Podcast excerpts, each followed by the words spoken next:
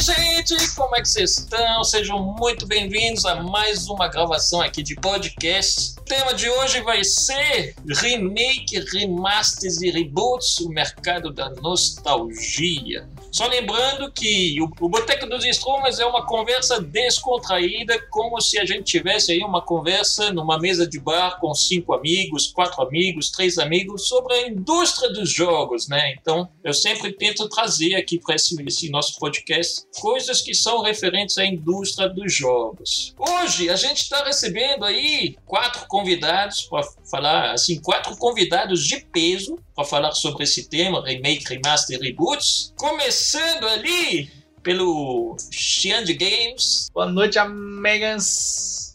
Xian de Games, faço live na Twitch desde 2013, todo dia, e geralmente eu tô jogando retrô, passando uma raiva, tentando pegar as conquistas no Retro Achievements. E é isso aí. mas você não faz só retrô, você faz também jogos da atualidade. Eu geralmente eu tô no retrô, mas às vezes eu jogo um Dark Souls, jogo Resident Evil 7, tô jogando agora tentando platinar e tal. 90% retrô e 10% o resto, pronto. 90% bandido e 10% anjo, né?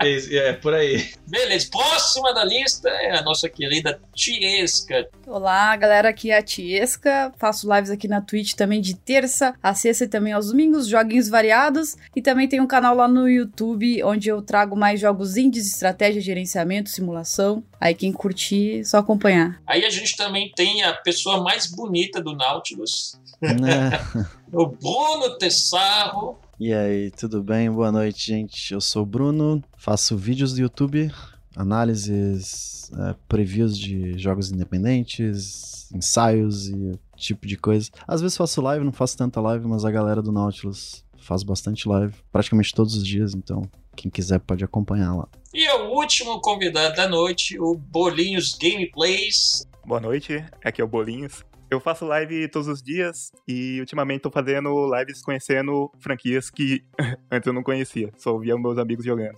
Ótimo, ótimo. Esses são os nossos queridos convidados, as figuras aí que vão participar desse episódio. Só para vocês terem uma ideia de onde surge esse, esse assunto aí dos remake, remaster, reboots. O Bruno, que está participando aqui com a gente, ele participa do Nautilus. Ele, ele faz parte do Nautilus. É, no Nautilus gravaram aí faz algumas semanas, né, Bruno? Vocês gravaram o vídeo de os melhores jogos de 2020, segundo o Nautilus, né? Nesse vídeo, o Bruno falou que o segundo jogo predileto dele desse ano foi Final Fantasy VII Remake. O remake veio aí ele falou uma coisa interessante no, nesse vídeo. Ele falou: FF7 Remake atende tanto um público nostálgico, que é essa galera aí que jogou Final Fantasy VII, aquele antigão, e ficou chocado com o final do primeiro CD. Eu chorei horrores no final do primeiro CD.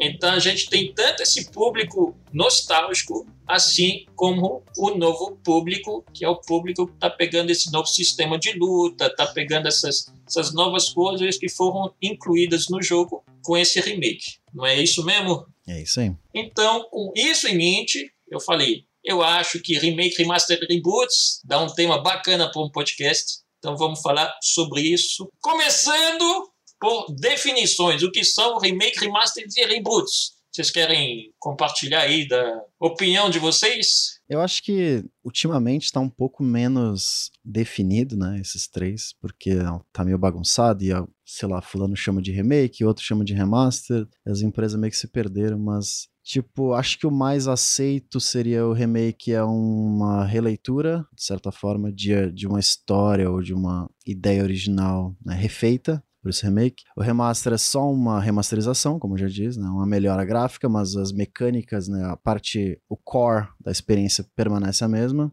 E o reboot aí é joga tudo fora e começa de novo. Que é o, sei lá, você pode chamar o. Não é, mas ao mesmo tempo é o God of War de 2018, né? Ele é quase um reboot, porque ele meio que, né, joga fora tudo. Então, as mecânicas mudaram, praticamente tudo mudou, mas apesar de ainda ter a mesma história, então já não é um reboot, mas ao mesmo tempo é. Então, tipo, é sempre, sempre tem um. É, mas, mas, né? Então acaba criando essa certa confusão, mas pelo menos o que eu entendo dos três é isso. Mas o melhor exemplo de reboot que eu tenho, por exemplo, é o Castlevania Lords of Shadow. Um ótimo exemplo de reboot. Uhum, é, verdade. Tomb Raider também. Tomb é um Raider também. Reboot. Mudou tudo, resetou a história toda toda e mudou o jogo todo. Então, é o melhor exemplo de reboot que eu tenho agora para falar seria o Castlevania Lords of Shadow. Você olha antes e depois e fala, nossa, aqui é outro mundo, completamente diferente. É, verdade. Tem o Doom também, Doom de 2016, Sim. e agora o Doom Eterno, que foi uma recomeço aí da saga. Essa parte de reboot eu acho meio estranha, porque o Half-Life, por exemplo, ele ficou bastante tempo na geladeira, né? Recentemente a gente recebeu a versão de VR, né? De um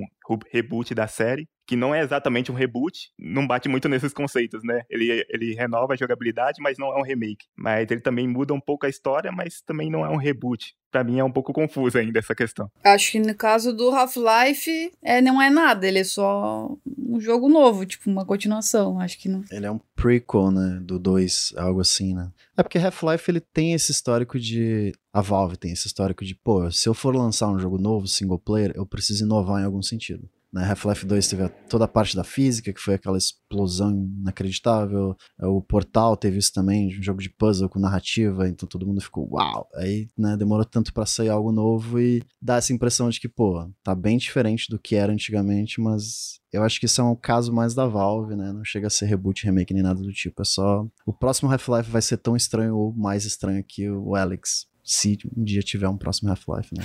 Nunca se sabe. Mas aí a gente poderia falar, por exemplo, Zelda Breath of the Wild é um reboot?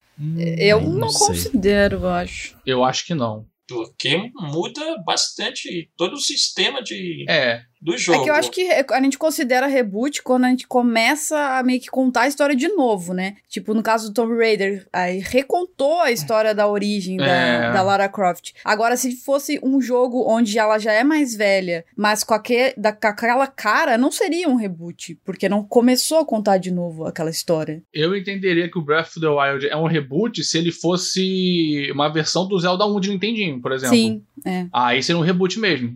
Entendeu? Mas como ele é um jogo que se passa lá no final da linha do tempo, lá, mas tá naquela cronologia, sem, né, sem tá substituindo nada, eu acho que é só um jogo bem diferente mesmo. Uhum. É só uma mudança gráfica, assim É. como foi do GTA 2 pro GTA 3, por exemplo. Foi uma- um pulo gráfico absurdo, mas a, a história é outra, continuação, ou sei lá, outra história. o Zelda faz bastante isso, né? De brincar com mecânicas novas. Faz, faz demais. No Wii U tinha bastante. Wii U não Wii, com o Wind Waker mudou bastante. Eu não, eu não jogo muito Zelda, meu, meu maior É, erro na vida é também não não. ter jogado muito Zelda. Olha, é o erro Não mesmo, hein? A falha de caráter, não como eu chamo. Breath of the Wild, então é difícil pra mim falar, mas eu entendo que eles mudam bastante e é um caso à parte, né? Porque continua no mesmo universo. Zelda é uma coisa estranha, né? Todo, todo jogo que eles fazem é tipo um, um recomeço sem ser um recomeço. Ao longo das gerações teve muitas mudanças de gráfico, de estilo de jogo, Uhum. né? Né? De mecânica, né? Sim. controle. A Nintendo gosta muito de inovar com controles diferentes. E ao invés de falar também que é um reboot, eles abraçaram a ideia da cronologia é, embaralhada, né?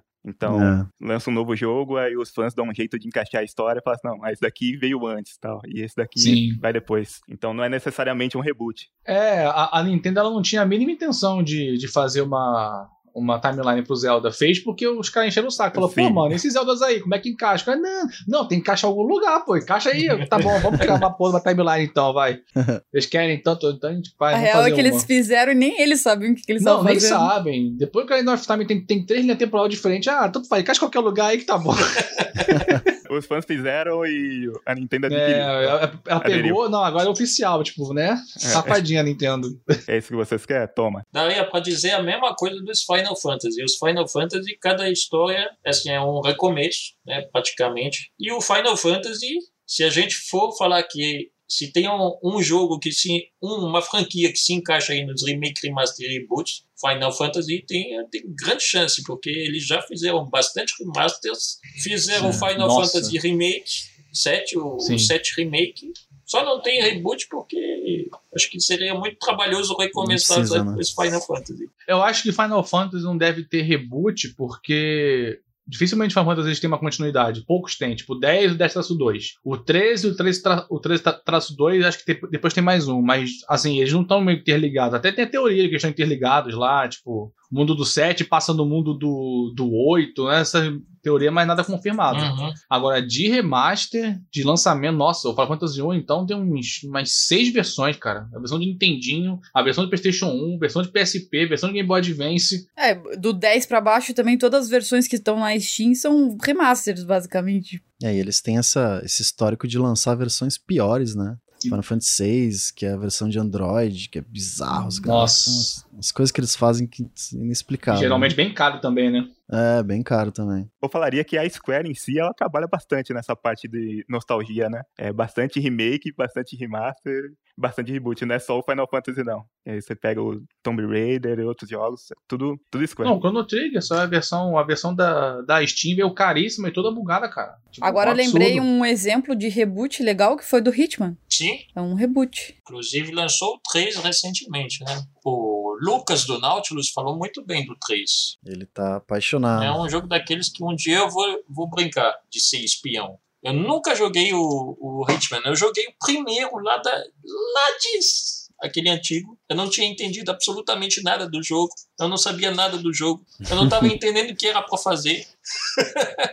Porque aquele, a- a- o primeiro ele começa assim muito. Ele te joga na- no meio da situação, faz. E aí você fica, tá, mas e o que é para fazer? Eu não conhecia todo o universo que, o- que o Hitman trouxe, né? Depois com o filme, depois com, com as histórias que eles trouxeram, os outros jogos e tal, que eu comecei a entender, ah, tá, o Hitman, o Agente 47 é um, um espião, ele geralmente é contratado para matar alguém. Então, se eu soubesse disso naquela época, não é que nem, por exemplo, o GoldenEye, o jogo GoldenEye de- do Nintendo 64, que tipo, você já sabia que o James Bond é um espião. Eu não sabia que o Hitman era um, um espião quando eu joguei o primeiro. Eu joguei o 2 na época, um pouquinho do Blood Money, que todo mundo fala que é o melhor. Eu não joguei esses novos. Mas ele é um jogo muito diferente, né? Ele tem mecânicas que você não vê em muitos lugares. Acho que mais parecido que você pode dizer é o Splinter Cell, talvez, né? Algumas mecânicas, mas essa ideia de você ter um mundo aberto, assim, para você brincar com, com assassinatos e algo que o Assassin's Creed tentou fazer no começo, mas meio que se desprendeu dessa ideia. E eu acho que é muito bem-vindo você ter um jogo tão diferente, renovado, assim, e que, saca, meio que pode influenciar e ou pelo menos inspirar algumas gerações diferentes de, de jogos de stealth que, querendo ou não, estavam meio, meio travado aí, né?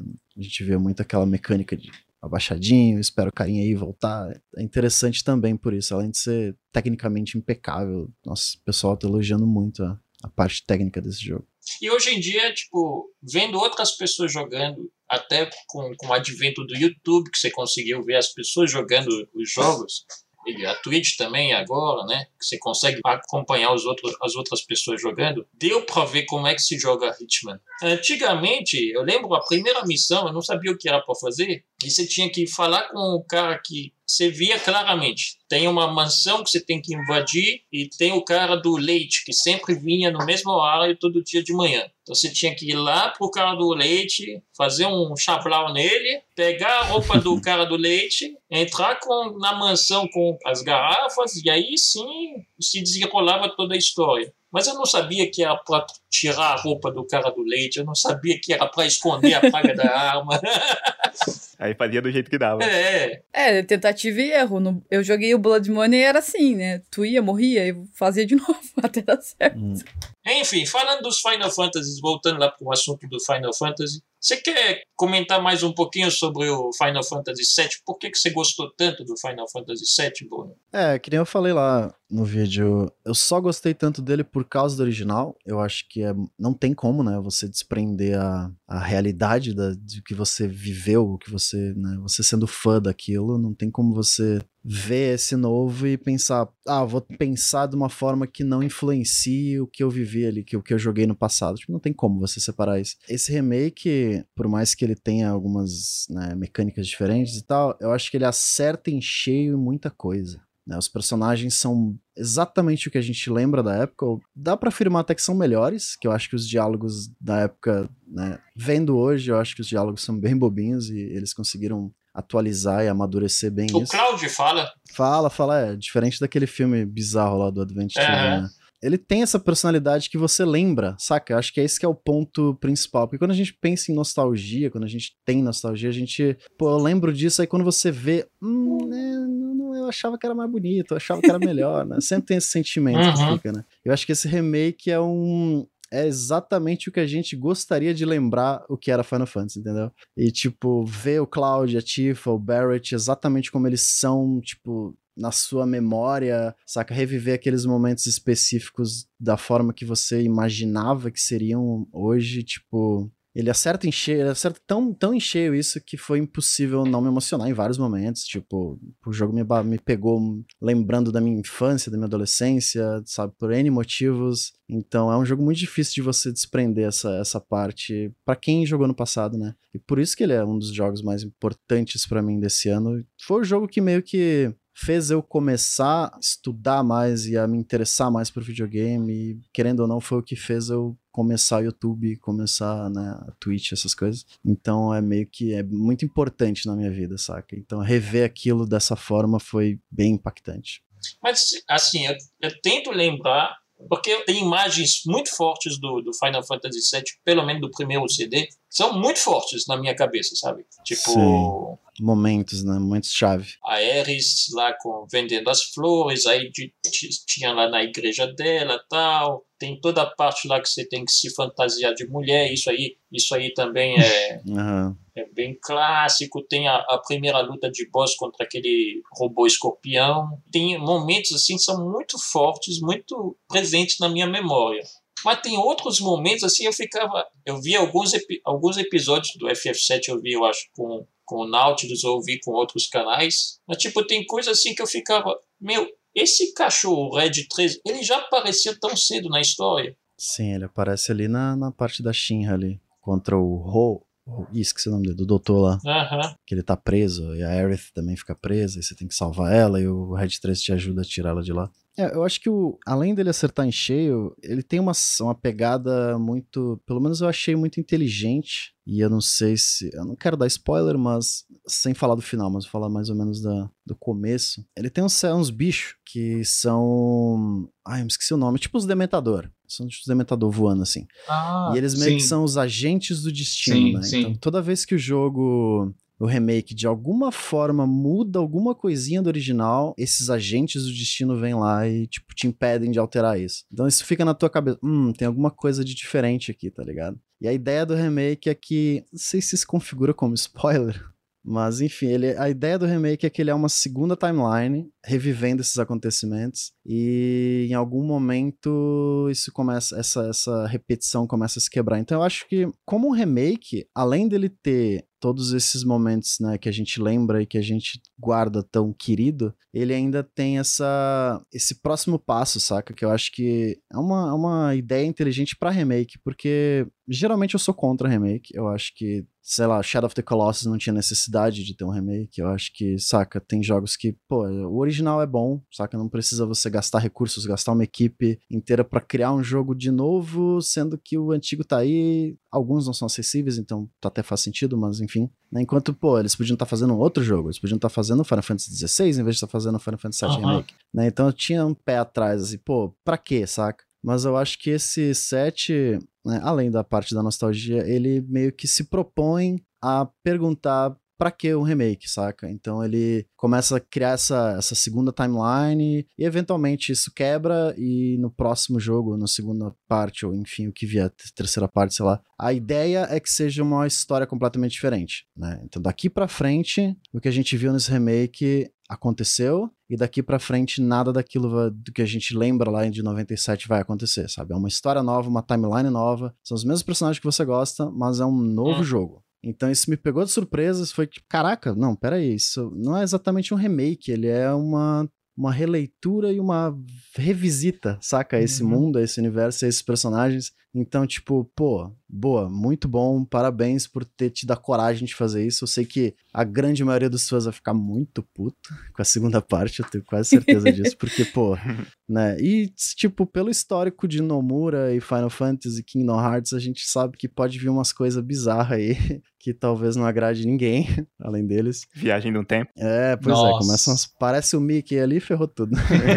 Mas, né? Sei lá, vamos ver, mas eu fiquei animado justamente por isso. Pô, a gente pode ter um Final Fantasy VII novo, saca? Com esses personagens em outra aventura, em outra história, com outros acontecimentos tão memoráveis quanto os antigos. E tipo, pô, legal, saca? Ele meio que transcendeu a ideia do que é um remake pra tentar algo novo e thumbs up. Parabéns pra galera por ter feito isso. E o que fortalece mais esse rumor aí é o fato de eles não ter confirmado a parte 2 como sendo a, a parte 2, né? Final Fantasy 7, É, parte verdade. 2. Mas eu acho que é After Stories que vai chamar, alguma coisa assim. Não lembro o nome ao certo agora. Mas os rumores fortalecem bastante por causa do nome da suposta parte 2 aí que vai rolar. Que não quiseram falar como é que vai se chamar. É, eu tô, eu tô bastante animado pra poder ver isso, mas com o pé atrás sempre, né? O Lefranc tinha perguntado da questão também de poder os jogos atrair público novo, né? E aí, no caso, o Final Fantasy pra mim é isso, porque, ah, eu não tenho muito interesse em ficar correndo atrás dos antigos agora pra jogar tudo. E o 7 é uma boa oportunidade pra eu conhecer, né, a série, talvez. Só tô esperando sair pra PC pra poder jogar. E de repente, ah, gostar. E no momento que tu gosta daquilo ali, talvez aí sim tenha a motivação de correr atrás dos jogos antigos. Ou, sei lá, jogar o, o 13, o 12, que são os mais, mais novos, pelo menos, né? Então eu acho que gera esse interesse também o remake. Tu correr atrás. Ah, gostei disso aqui, quero mais. Aí tu vai lá procurar mais. É, e no caso desse aí, como ele vai ser um jogo diferente, ainda tem a possibilidade de, pô, vou voltar pro original e ver como é que era a história original, né? Como que, como que aconteceu lá atrás. Também. porque- Ver as diferenças. É, como é outro jogo, tipo. Acho que esse, no caso do remake de um jogo tão antigo assim, faz até sentido, porque as mecânicas são muito diferentes. Né, acaba virando uma coisa própria. E o antigo nunca vai deixar de existir, né? Não, não apagou da história. A gente pode sempre voltar e jogar o antigo. Acho que o antigo, a única coisa do antigo que talvez muita gente vai. Porque pra mim foi, assim, eu ficava pensando, como é que eles vão fazer aqueles weapons gigantes? Como é que eles vão fazer? Porque tinha o Summon, Summon né? Tem o Summon mais, mais raro do, do Final Fantasy VII, que é os Cavaleiros da Tábula Redonda, que a gente ficava, eu, pelo menos no Final Fantasy VII antigo, eu fiquei horas farmando o Chocobo Dourado para ir lá na ilha para pegar o, a Summon, né? E a gente tinha muito grande. Se, se esse remake aí, de repente, vamos supor que ele, eles mantenham as weapons, mantenham o Summon, mantenham essas coisas todas. Talvez o remake ele poderia retrabalhar esse tempo aí que você perde para fazer essas coisas, porque meu amigo era muito difícil pegar o Chocobo Dourado, É, o levava tempo. sistema lá de breeding deles. Mas de repente pode não ter também, né? Pelo que o Bruno está falando, pode ser que não tenha, porque se for uma, uma releitura, uma, uma coisa nova, pode ser que a gente nem venha. Aí eu acho um pouco estranho, porque, pelo menos pra mim, eu tô, eu tô conhecendo a franquia Final Fantasy, né? Essa parte do grinding é um negócio que identifica a série em si, entendeu? Se você tirar o grinding pra você conseguir as melhores recompensas, você meio que tá tirando a essência do jogo. Então, eu acho que não faz muito sentido você tirar essa parte do grinding pra conseguir a, a summon mais rara, coisa assim. Uhum. Cara, eu amo as summons do... RPG sem farm é complicado, né? É, RPG sem farm é foda. Mas eu lembro também, outra coisa sobre o Final Fantasy VII, eu lembro muito bem o dia que ele apareceu na, na E3, né? Fizeram o anúncio do Final Fantasy VII, e eu, eu tinha na minha mente que ia ser um remaster, não ia ser um remake, porque era essa linha que os Final Fantasy estavam seguindo, né? Fizeram remaster de praticamente todos esses 6, 7, 8, 9, né? 10. Tirando o 7, 12 também. 12 O também. 12. 12, tem a versão do Steam também. então Que é incrível. era a linha óbvia que a gente achava que eles iam seguir, né? E aí, de repente, saiu uma coisa nova, uma releitura. Não, mas o Final Fantasy VII tem um remake na Steam. Digo, o remaster. Tem um remaster também do, É, do claro. 7? A versão que eles disponibilizam é um remaster. Ah, Ele está com os gráficos HD. Quase tudo é remaster. É, todos. Eu acho que a partir do, do 12 não, não é mais remaster, alguma coisa assim. É porque todos têm que, todos que, têm que adaptar a resolução, é, né? Pelo menos isso tem que ser feito, adaptar a resolução, etc. adaptar a plataforma também, né? As plataformas que jogavam os antigos jogos já não estão mais aí disponíveis com tão, tão, tanta facilidade. É, videogame tem esse problema, né? A era passa, né? Mas o videogame fica para trás. E aí. Uma das coisas que eu acho legal dos, rem dos remasters dos remakes é isso, a acessibilidade, sabe? Trazer isso aqui para todo mundo. Ah, nem todo mundo é, é, obrigado a voltar lá no Play 1, ou mesmo adolescentes de agora que já nasceram na época do Play 3, tá ligado? Não vai ficar voltando para esses consoles, talvez. Então, acho legal, principalmente por questão de acessibilidade e oportunidade daqueles jogos, né? De jogar aqueles jogos. Ou pelo menos um porte, né? Ninguém merece não jogar Chrono Trigger, por exemplo. Pô. Uhum.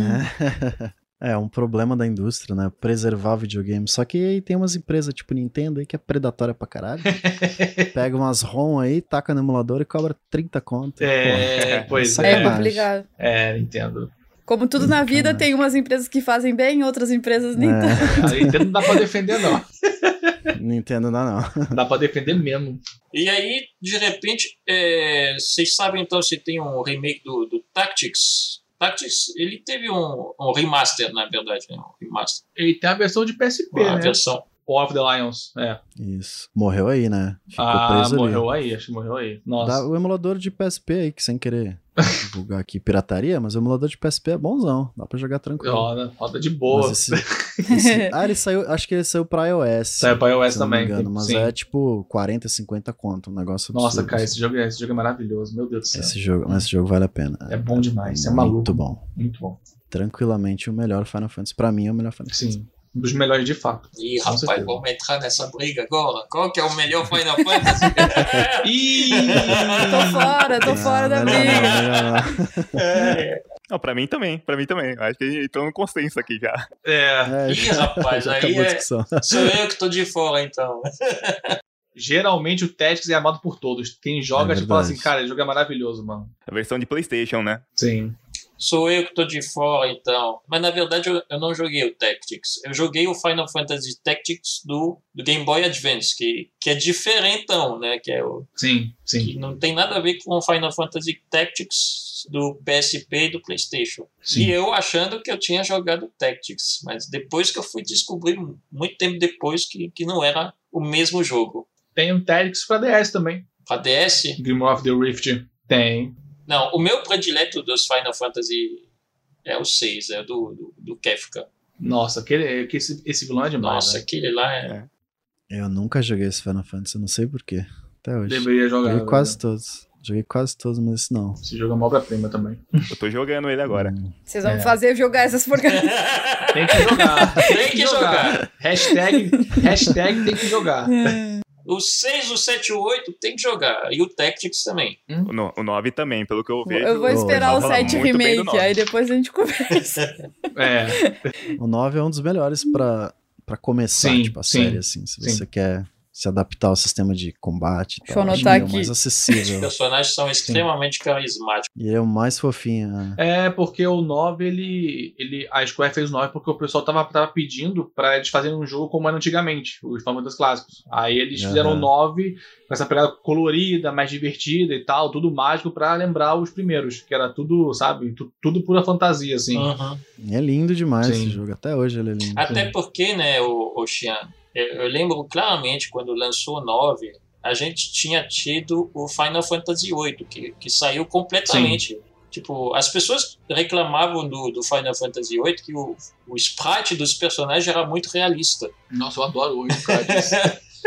Mas as pessoas reclamavam muito, pelo menos na, na- no cenário europeu, porque eu cresci na França, se criticava muito os sprites dos personagens do Final Fantasy VIII. Eles falavam que era muito realista. E eu acho que, baseado nisso, sabendo que a Square né, tinha, tinha muita. Né, a Square que vendia para o PlayStation, que faz, divulgava seus jogos pelo PlayStation, tem um público enorme na Europa. Quando os caras criticaram, eu acho que foi uma das coisas que fez a, a Square voltar com sprites mais amigáveis no Final Fantasy IX. Acho que sim. Eu acho que o, que pegou também no caso do 8, porque a- eu, por exemplo, eu curti o fato dele ter essa pegada mais realista. Principalmente na na hora das summons, aquelas summons aparecendo e quebrando o planeta inteiro, eu achava sensacional. Mas acho que o principal mesmo era, era a história que era mais complexa. O negócio de viagem no tempo, e aí a, a, a bruxa volta pro passado e possui a mulher para no futuro, não sei o que lá.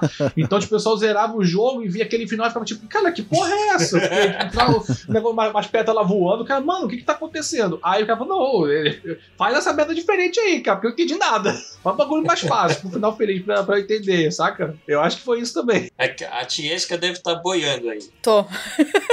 Pra, pra Tiesca entender, que eu entendi. a gente tem duas linhas no tempo no Final Fantasy VIII. A gente tem a É, Final, a gente tem a, a linha do tempo dos qual e a gente tem uma outra linha do tempo que um, o personagem principal chama Laguna. Laguna. É o Laguna, É. sim. Então a gente tinha duas linhas do tempo. E isso criou uma confusão na cabeça dos jogadores muito grande, que é o que o Xian tá falando. Não, e o, final do jogo ele não é aquele final que você olha e ah, entendi. Não, você fica, tipo, é, aberto a muita interpretação, sabe? Sem querer dar muito spoiler, você fica pensando, tá, mas aí pode ter sido isso. Tanto, tanto que se você jogar no, no. abrir o Google agora e botar é, Final Fantasy VIII. É, é, sei lá, em inglês, né? É, qual é o final do Final Fantasy VIII? Você vê, tipo, milhões de páginas, os caras fazendo, tipo, cinco páginas de teoria, falando que o Scott, na verdade, foi pro futuro, depois ele voltou e salvou o passado e não sei o que. Fica, meu Deus do céu. Até hoje discutem sobre isso.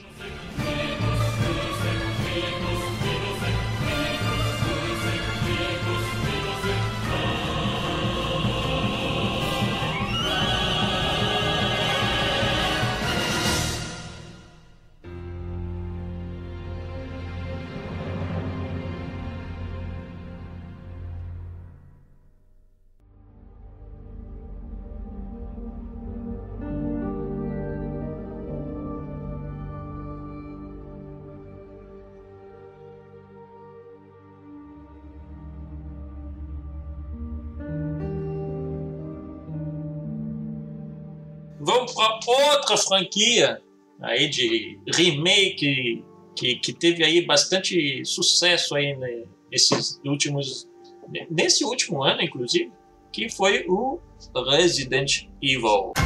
Resident Evil 2. Vocês jogaram o primeiro, o 2, o 3, o 4, o 5, o 6, o 7? Vocês jogaram todos esses? Joguei Eu joguei todos. Joguei também. todos os clássicos. É, eu joguei na época e eu fui um dos que quando saiu o 4 ficou. Hum, não gostei. mudaram meu jogo, Torceu o nariz. mudaram meu joguinho. É, mudaram meu joguinho. Aí eu fiquei. Eu nunca consegui gostar do 4 por causa disso. Desde moleque eu. Aí o 5 e o 6 nem se fala. Aí é Eu bizarrice. joguei tudo em 2018, ini- final de 2018 e 2019, um atrás do outro. E eu, eu meus preferidos é os, é os primeiros também, tipo. O, sei lá, o clima deles é muito mais legal do que do 4, 5 e 6. O meu favorito é o primeiro, inclusive. Aquele quadradão, claustrofóbico, zumbizinho careca.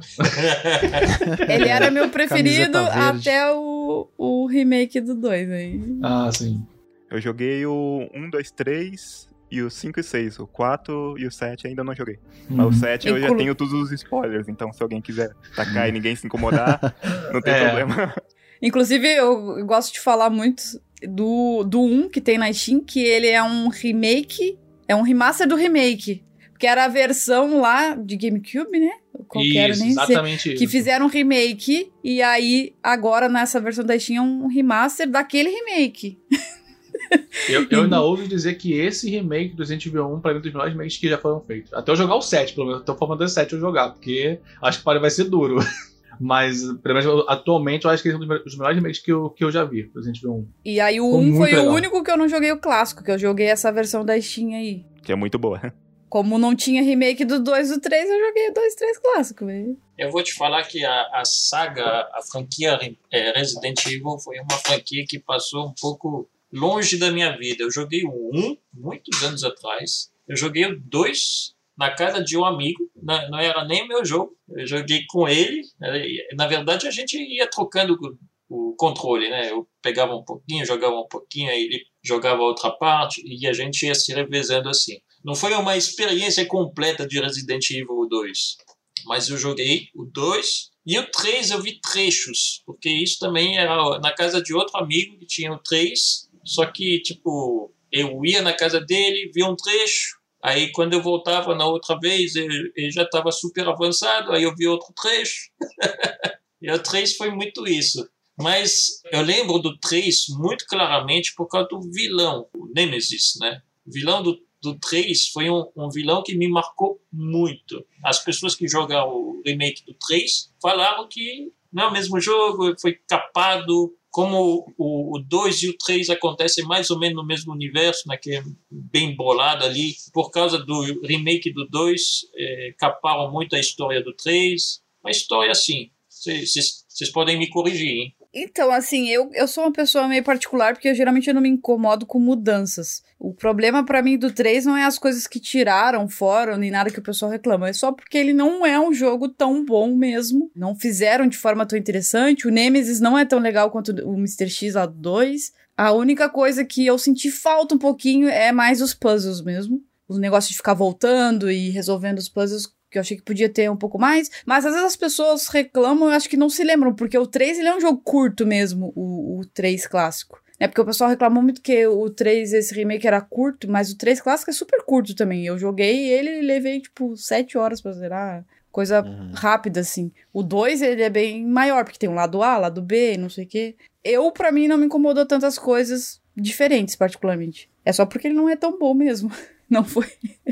não foi feito direito. O 3 original já não era tão bom quanto o 2, né? É, eu. Discutível, mas. E ele era mais focado em ação também. Não sei se vocês Sim. jogaram, mas um pouco tempo. Eu rejoguei depois de ter jogado o remake do 3, porque eu fiquei muito decepcionado com o remake do 3. Eu fiquei, caraca, não, não era isso que tinha que ter feito. Mas, tipo, tudo bem, né? Porque o 2, o remake do 2 foi tão foi... impecável, eu acho que é é um jogo tão atual e ao mesmo tempo tão perfeito com a origem, saca? Tão fiel à origem que é isso aqui. É, você não tem que fazer mais nada. É isso aqui. Essa, essa é a fórmula perfeita de um Resident Evil clássico atual. E aí o 3 foi lá e jogou tudo no lixo, tacou um monte de cutscene, explosão e kick time event e que, parede quebrando. E, gente, por quê?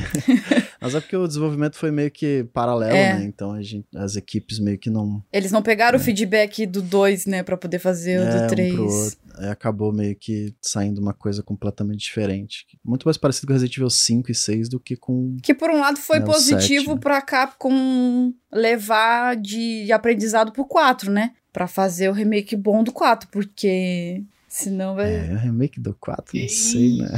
Eu acho que o do 4 é o que vai gerar mais polêmica, porque tem muita gente que. Muita expectativa em jogo.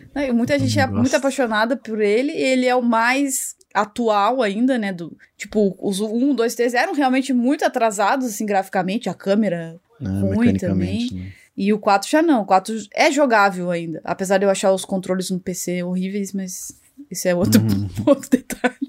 Eu, eu acho que o que estragou um pouco do 3, quando você fala do, do pessoal que jogou antes, né, o original, eu não joguei o original.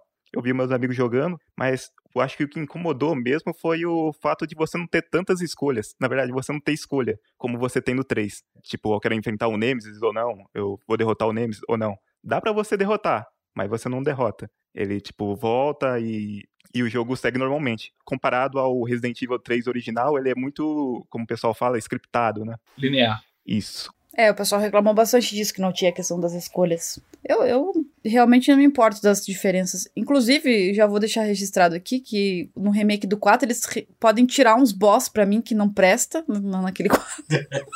metade, metade dos boss para mim eu acho horríveis e muito toscos é. podem mudar tudo. Eu acho que o principal do 3, o, o problema dele é que assim, quando comprava o remake do 3, tu ganhava o Resistance junto. E quando o pessoal foi jogando, eles foram vendo que tinha muito conteúdo que foi tirado, por exemplo, a Clock Tower, né? E aí o pessoal percebeu que você não comprava o Resident Evil 3 e tu ganhava o Resistance. Na verdade, você comprava o Resistance e ganhava o Resident Evil 3. Porque todos os esforços dele com, com, com o update não foi pro jogo base, foi pro Resistance. Skin, pack de arma, não sei o que. E você, gente, cadê o, né, o conteúdo extra pro jogo base? E Bota ninguém liga pro Resistance, tipo... Ninguém liga, o bagulho flopou é. completamente, cara. Completamente. Eu tentei jogar, tipo, joguei uma partida, depois nunca mais ninguém apareceu pra jogar cara, comigo. Cara, pelo amor de Deus. Aí vem agora no 8, os caras querem enfiar bagulho de reverse. Tipo, ih, cara, um negócio de reverse. É o que eu falei, porque sirva de aprendizado pra Capcom não Ai, fazer mais Deus isso. Não, e agora eles anunciaram outro jogo multiplayer. Eu, pra, pra quê? É, esse reverse aí. Eu vi uma galera falando bem, mas hum, tá tão feio esse jogo, é. tá tão estranho. Eu, eu tô com o pé atrás, velho. Eu acho que eles têm que esquecer não, esses não. negócios de multiplayer. Muito pé atrás. É, muito mas pé é de atrás. graça, então. Ah, de graça aí, tudo bem, né? É, Até o ônibus errado.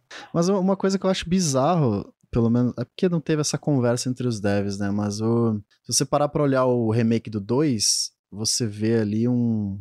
Sei lá, o level design dele é intacto, né? Praticamente intacto, tem quase nenhuma mudança. Né? Os momentos do jogo também são muito parecidos. E eles melhoraram o Mr. X, assim, num nível que. nossa, ele ficou foda. Se a gente fosse conversar hoje, ah, qual que é o monstro mais icônico do Resident Evil? Hoje é o Mr. X. Antigamente era o Nemesis, tipo, sem discussão, né? Sim. O Nemesis é a coisa mais incrível. E o remake do 3 foi tão bobo, tipo, que o, o Nemesis acabou ficando de lado, né? O Mr. X é muito mais interessante. Sim, hoje. sim. Sim, E, sim, e se com o certeza. 3, eu acredito que se o 3 tivesse seguido o mesmo level design, os mesmos puzzles, inclusive, a mesma ideia do original, eu acho que ele teria feito muito mais sucesso nesse, pelo menos de crítica, né? Que o, que o 2 acabou meio que seguindo essa linha e. Porque, querendo ou não, a gente faz. A gente. Eles fazem remake de jogos que são bons, né? A gente. ninguém, ninguém quer um remake de jogo ruim. É. Ninguém se importa com isso. Então, tipo, existe ali no passado alguma coisa que funcionava, alguma coisa que, que faz sentido. Então, pra mim, o, o remake do 2 conseguiu ir no, no núcleo disso e capturar exatamente o que fazia do, do, do 2 tão bom. E o 3, infelizmente, errou e errou. Quando feio. vocês ficaram sabendo do remake do 3, vocês tiveram aquele. Ai meu Deus do céu, vai. Nossa, vai ser foda! Vocês tiveram esse momento aí? Certeza. Por causa do remake Por causa do do 2. Só do 2. Pô, o Nemesis vai ser incrível. Eu tive muito não. Mas eu tô acostumado a ficar desconfiado já com os jogos. Tá certo. Não dá mais pra criar hype hoje em dia, né? É, eu evito, cara. Depois de Cyberpunk. Exa- eu ia falar exatamente isso. Depois de Dá Cyberpunk, mais. Não queria falar nada, não. porra, Sem citar nomes. do que eu vi com Cyberpunk, meu Deus. Falando um pouco da linearidade do 3, pelo menos eu ainda coloco um ponto. Eu ainda tenho fé na Capcom, que eles vão. Eles, tipo, colocaram uma linearidade no jogo pra depois justificar um pouco mais a história da Jill no, nesse mundo de Resident Evil e conseguir trazer é, ela de volta como um personagem bem importante pra série. Como agora já tá voltando o Chris no set, né? Pelo menos apareceu no trailer, né? Não sei se vai. Inclusive, a Jill é minha personagem preferida e eu fiquei muito chateada com o 3 por conta disso, né? Que sabe? que- Porque eu achei que. Eu achei que ela ia ficar melhor representada que nem o Leon e a Claire no, no remake do 2 e, e deixou a desejar, infelizmente. Tem aquela cena do canhão lá, é- tem que concordar que é braba pra caramba. Bah. Não sei se vocês lembram do final. Aquela Sim, nossa, canhãozão. velho. Pô, é Nossa, maneiro é. demais. Legal, Aquele legal, canhão legal. pesado pra pôr, ela pra Faltou umas pai, cenas velho. épicas, assim, no, no remake, sabe? Um- Aquela luta na praça, pra quem jogou, nossa, aquela luta é muito. Nada a ver. Ah, Sim, Que o Nemesis vira as cachorro. Putz, eu gostei. É verdade, Cara, o cara virou É um cachorro, bizarro. mano. é verdade. Mas a Jill no 5, ela meio que é jogada fora, né? Eu não lembro direito do 5, mas tem um cristalzinho no peito, ela tem uma boss fight, é meio bizarro É, o que fizeram é. com ela. É meio viajado. O 5 eu apaguei da cabeça, porque eu não, eu não gosto muito do 5 não, mas o 6 eu não joguei, então não sei como é que se desenvolve a história daí. Falaram aqui no chat, achei que o 3 foi anunciado muito cedo. Vocês acham também isso? Que o 3 veio muito depois do 2, assim, muito anunciado logo depois do remake do 2? É que, é que nem o Bruno falou, ele tava sendo feito em paralelo. O problema que eu acho que a decisão deles errada é- foi essa, de ter feito em paralelo. Eles eram pra ter esperado o feedback do 2 Ah, pra depois botar pra trabalhar no 3 mesmo. Como eles já estavam Verdade. fazendo, não tinha que fazer. Quando o 2 lançou, o 3 já tava, já tava lá no final do desenvolvimento. Uhum. Então, não tinha mais como consertar, corrigir, adaptar, ou etc. F- Lançaram o que tinha. É, Sim. pois é. Eu fico imaginando o estúdio que fez o 3, tá ligado? O 2 lançou, tinha o Mr. X muito incrível, e o pessoal olhou pra aquele Nemesis, botou na mão na cabeça e falou: Não, Meu Deus, o que vocês fizeram? o que, que a gente. É tipo receber um job, né? E o amiguinho faz um trampo, você fica. "Ah, meu Deus, não dá tempo de recomeçar o meu job. Caralho, eu errei tudo, eu É. entendi o briefing todo errado. pois é, tipo isso. Devia ter jogado o clássico. É. É, o o 4 aí tem chance de fazer uma, uma coisa muito louca, né? Mas eu duvido. Eu acho que o 4 vai ser bem, bem seguro. Eu pelo menos queria eu que, que mudassem os boss de verdade, mas eu acho que nunca vão mudar porque são coisas que as pessoas gostam, não sei porquê, mas Ah, pois é. tipo o Salazar eu acho horrível. Mas, enfim. Nossa, mano, queria uma parede de carne com tentáculo, velho. Queria tipo uma flor, na verdade, né? que abre assim, aparece a cabecinha dele pra você ficar dando teco É nele. verdade, é verdade. Um dos melhores bosses do 4 que eu acho é um dos primeiros lá que. Eu, eu me esqueci o nome dele agora. Todo um esqueleto que fica. Que fica se agarrando Ah, tipo nas coisas. Ah, né? Isso, tá, nossa, é eu acho o- aquele é o melhor, Prefeito, velho. é o prefeito Vítor. Mendes. Bizarro, mano. Que ele, você dá bizarro, tiro nele e bicho. corta no meio e começa a se pendurar pelo. É, nossa, eu achei ele o melhor pra mim do 4. É bem legal. Aí fica a pergunta, mais, mais uma vez, número 7, Resident Evil 7. Vocês consideram o Resident Evil 7 um reboot? Acho Não, que não. Não, Não. um, continuação direta. Continuação direta? Assim, porque os personagens são totalmente diferentes.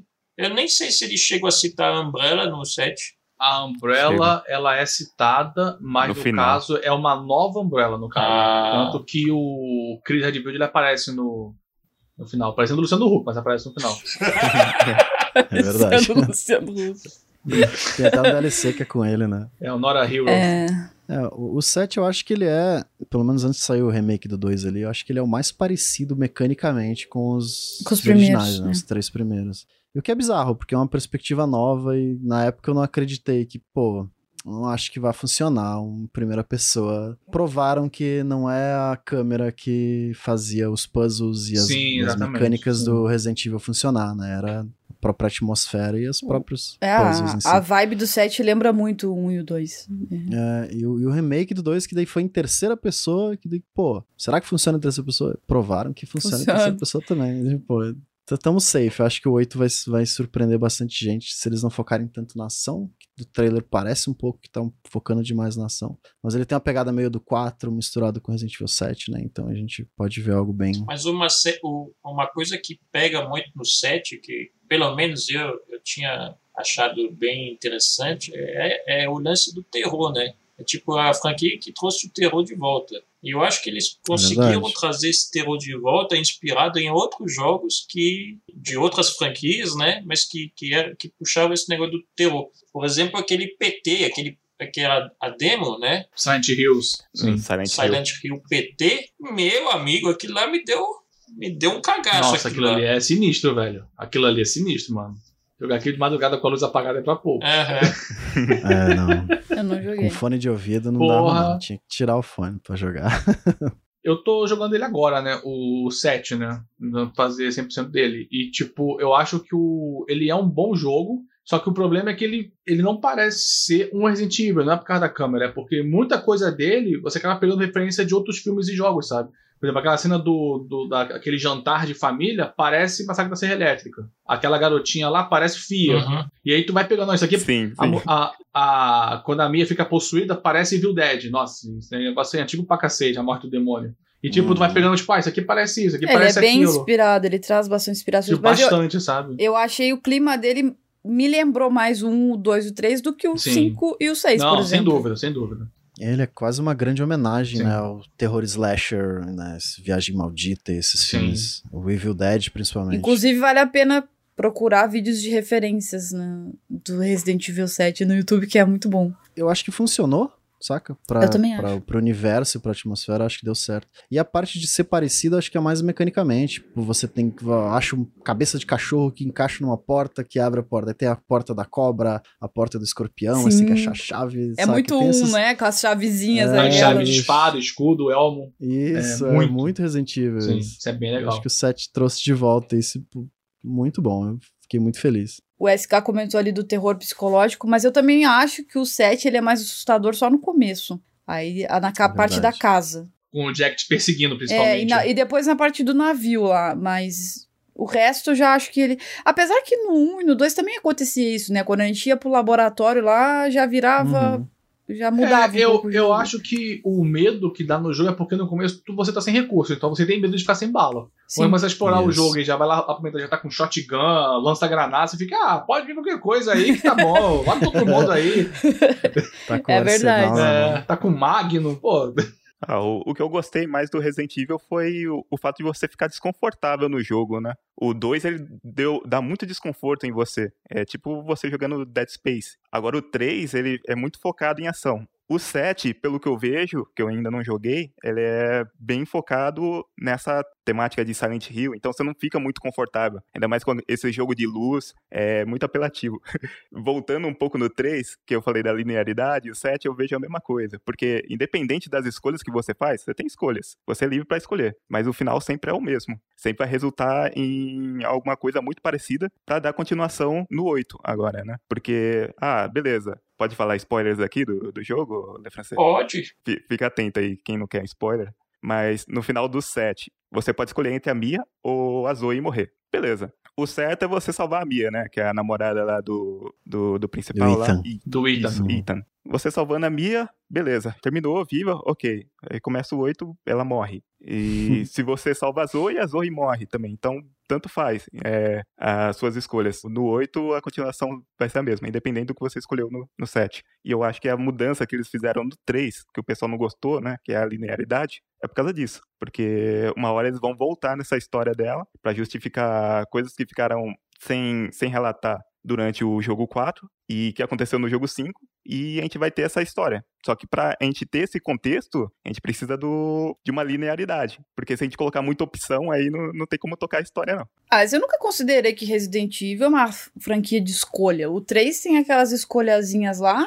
E o 7 tem no final, assim, de resto não me lembro de ter muitas escolhas. Nem... Ah, o Não. 3, as escolhas só resultam em equipamentos. É. né? Se você conseguir derrotar o Nemesis, Sim, você ganha um, sei lá, sim, um sim. lança-granada, alguma coisa do tipo. Sim. Não, Uma eu- parte pra melhorar a É. pistola. E de verdade, quando eu vou jogar Resident Evil, não é com isso que eu tô preocupada. Eu, Sim. eu prefiro que o É, jogo também. seja linear e tenha uma história bem contada. Tio, E esse rolê de linearidade sempre engana. Até o The Walking Dead, que ganhou o prêmio de melhor jogo do ano por conta disso, ele também faz isso de, no final, no outro capítulo, quando começava, o personagem que você salvou morria, tipo, e ficava tudo na mesma. Então, é tudo uma ilusão, gente, não tem escolha. Até o Telltale tem essa fama, né, de iludir a gente. É. É, eu pessoalmente não me importo com a história de Resident Evil, saca? Pra mim é o, é o menos importante. Eu, acho, eu gosto dos personagens, eu acho que eles são carismáticos e de vez em quando bem desenvolvidos. Mas o geral da história, tipo, é, é muita loucura. Uns monstros com olho no ombro, uns, sei lá, saca? Ah, Ah, o que eu reclamo mais da linearidade do 3 é a linearidade mecânica dele, né? Sistema dele. Porque no 2, você tem a delegacia, você tem várias rotas, você volta, você pega uma chave, você traz um negócio, resolve um puzzle. No 3 você só vai reto. Segue o corredor e vai matando bicho, segue o corredor e vai matando bicho, e parece um... Então, tipo, essa, o problema pra mim não é a linearidade do roteiro, é a linearidade das mecânicas do remake do 3. E o 7, pô, o 7 é incrível. A casa inteira você sobe e volta e vai pro porão e vai, lá fora e tem. Né, o, o level design é maravilhoso, assim como o remake do 2. Mas como falaram aqui no chat, é, Resident Evil, por exemplo, você tem bastante escolha. Você pode salvar o Barry ou não salvar o Barry. Você pode salvar o Chris ou não salvar, Salvar o Chris. Rebecca. Mas se tivesse um remake hoje, você, seria tipo obrigatório você salvar o Chris e salvar o Barry. E a Rebecca, né? Porque eles têm que aparecer. é. Hum, eles escolheram a história pra nós, mas eu não vejo isso como um problema. Mas eu entendo que alguns fãs podem achar isso. Sim. Isso acontece muito em RPG também, por exemplo, Dragon Age Origins. Você escolhe final um do- final, mas quando você vai jogar o 2, ele escolhe um pra você. Às vezes tem alguns jogos que você carrega o save, mas também às vezes não resulta em nada concreto, assim, das escolhas que você fez. Acho que a BioWare é que mais bem faz isso de carregar o save, né? Com Mass Effect 2, por exemplo. Tem personagens que não estão no jogo inteiro, porque eles morreram no 1 pra ti, mas pra outra pessoa tá, tipo. é. Só que vem Mass Effect 3 e mata tudo. Falavam que o, o Witcher tinha isso, né? O Witcher você e não podia. é algo que afeta a história de verdade, né? Não, é, não afeta o geral, né? Só os pequenos pedacinhos. Mas acho que Mass Effect, o mais importante são os pequenos momentos. Sim. O The Witcher 3 tem, tem uma quest que você libera com o. Esqueci o nome dele, o Assassino de Reis lá do 2, The Witcher 2. Tem o Leto. Aí no 3 você recebe uma quest com Leto e você vê ele lá. É meio que uma homenagem pra quem jogou o 2, mas é tipo, é- não é algo relevante, saca? É só uma quest. Uma side quest.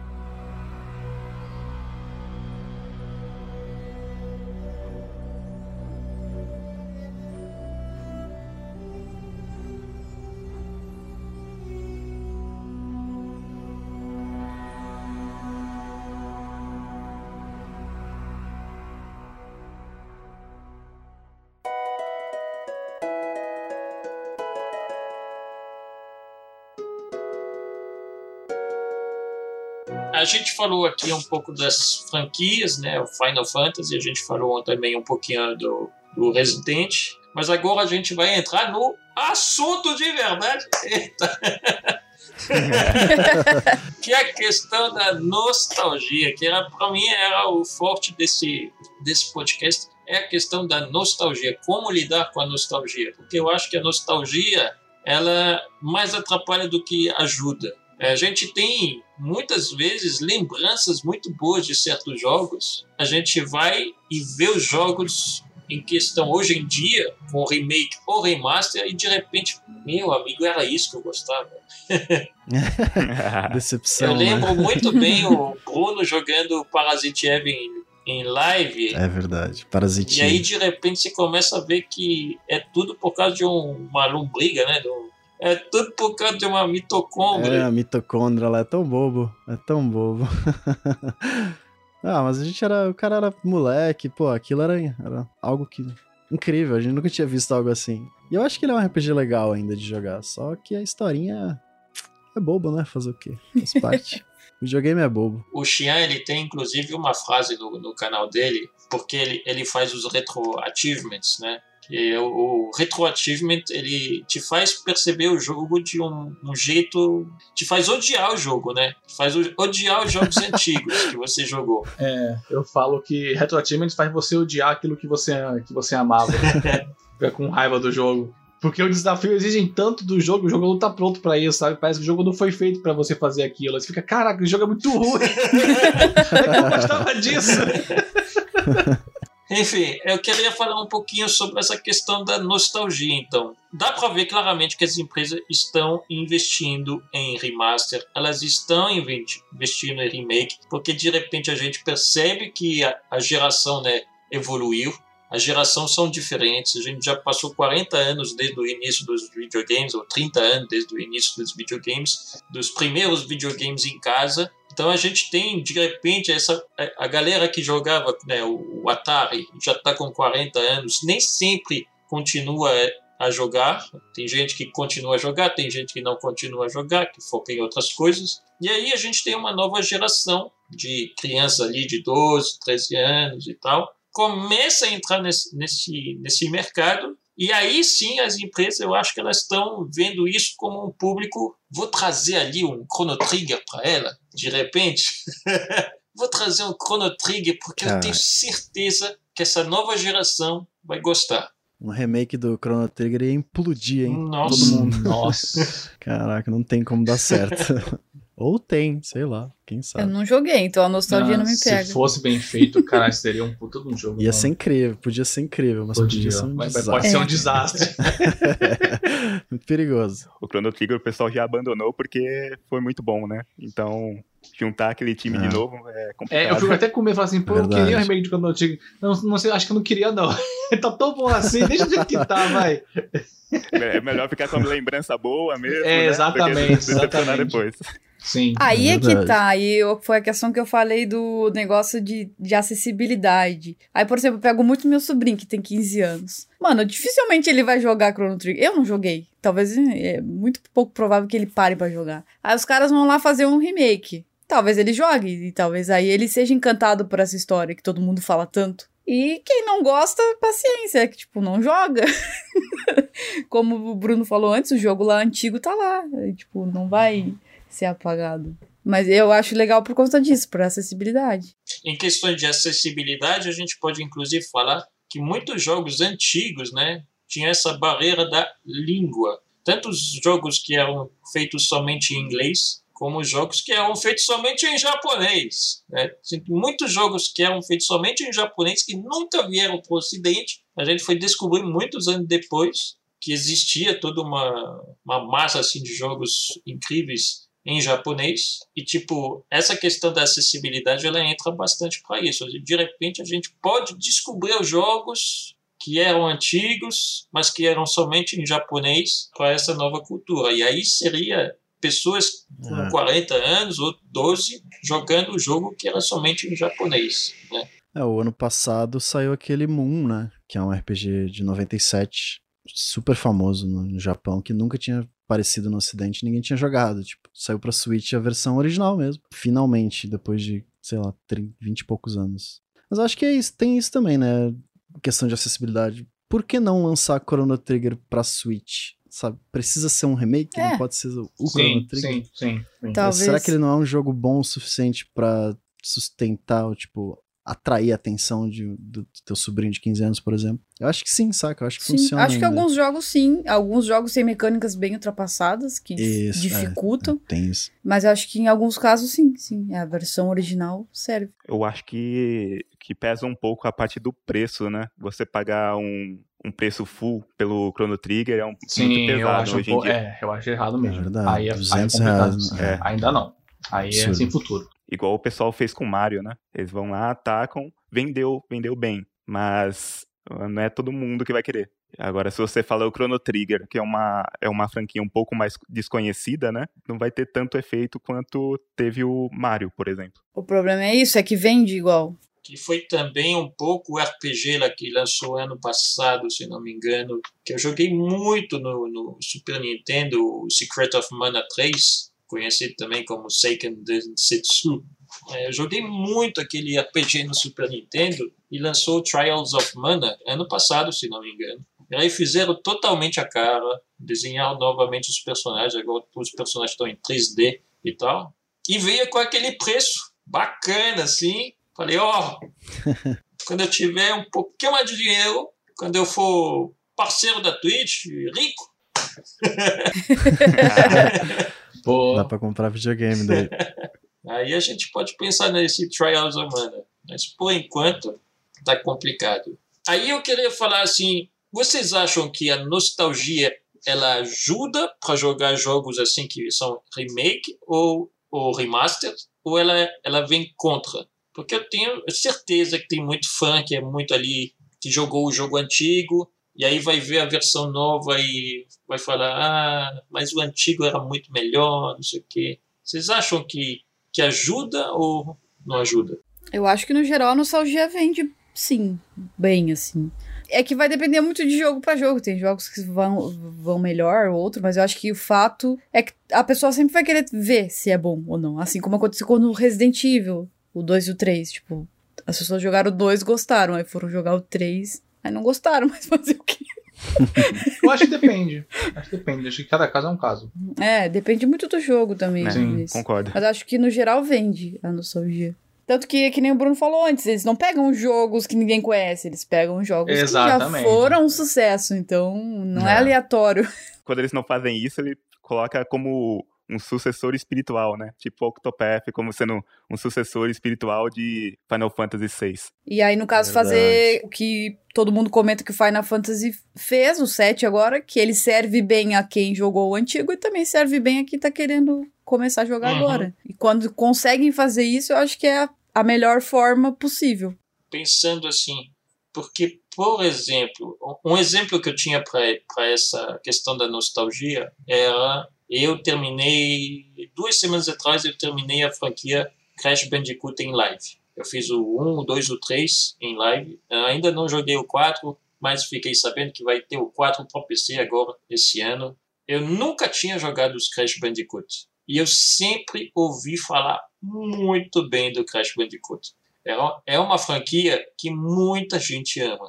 Só que eu nunca tinha jogado. E eu me frustrei enormemente né, na dificuldade de Crash Bandicoot. E às vezes é uma, é uma dificuldade que é injusta. Porque não é nem uma questão de você jogar mal. É porque o, o controle não responde na hora certa. É porque, lembra aqueles primeiros Lara Croft que você tinha que correr até a pontinha para fazer o pulo? É a mesma sensação que eu tive com Crash Bandicoot. Tem coisas que você tem que chegar até a pontinha para fazer o pulo. Senão, você cai no buraco. Você morre de um jeito terrível aí. e gasta todas as suas vidas. É. Então, tipo, chega uma hora que, que não é mais prazer, é frustração. Considerando essa parte dos comandos, você consideraria que o Crash Bandicoot então seria um, um remake ou um remaster? Porque, pelo que você tá falando, os comandos não foram atualizados, né? Então, meio que se enca encaixaria no conceito de remaster. Exatamente, ele é um. É uma renovação gráfica, mas a mesma jogabilidade. Uhum. Ele é totalmente um remaster. Só que aí a gente se dá de cara com um público que é apaixonado pelo primeiro Crash Bandicoot, pelo segundo Crash Bandicoot, pelo terceiro Crash Bandicoot. Né? Eles são apaixonados pela franquia. Bruno está aí para falar. Joguei muito no, no Play 1, muito. Mas a Eu gente tem isso. então dois universos, né?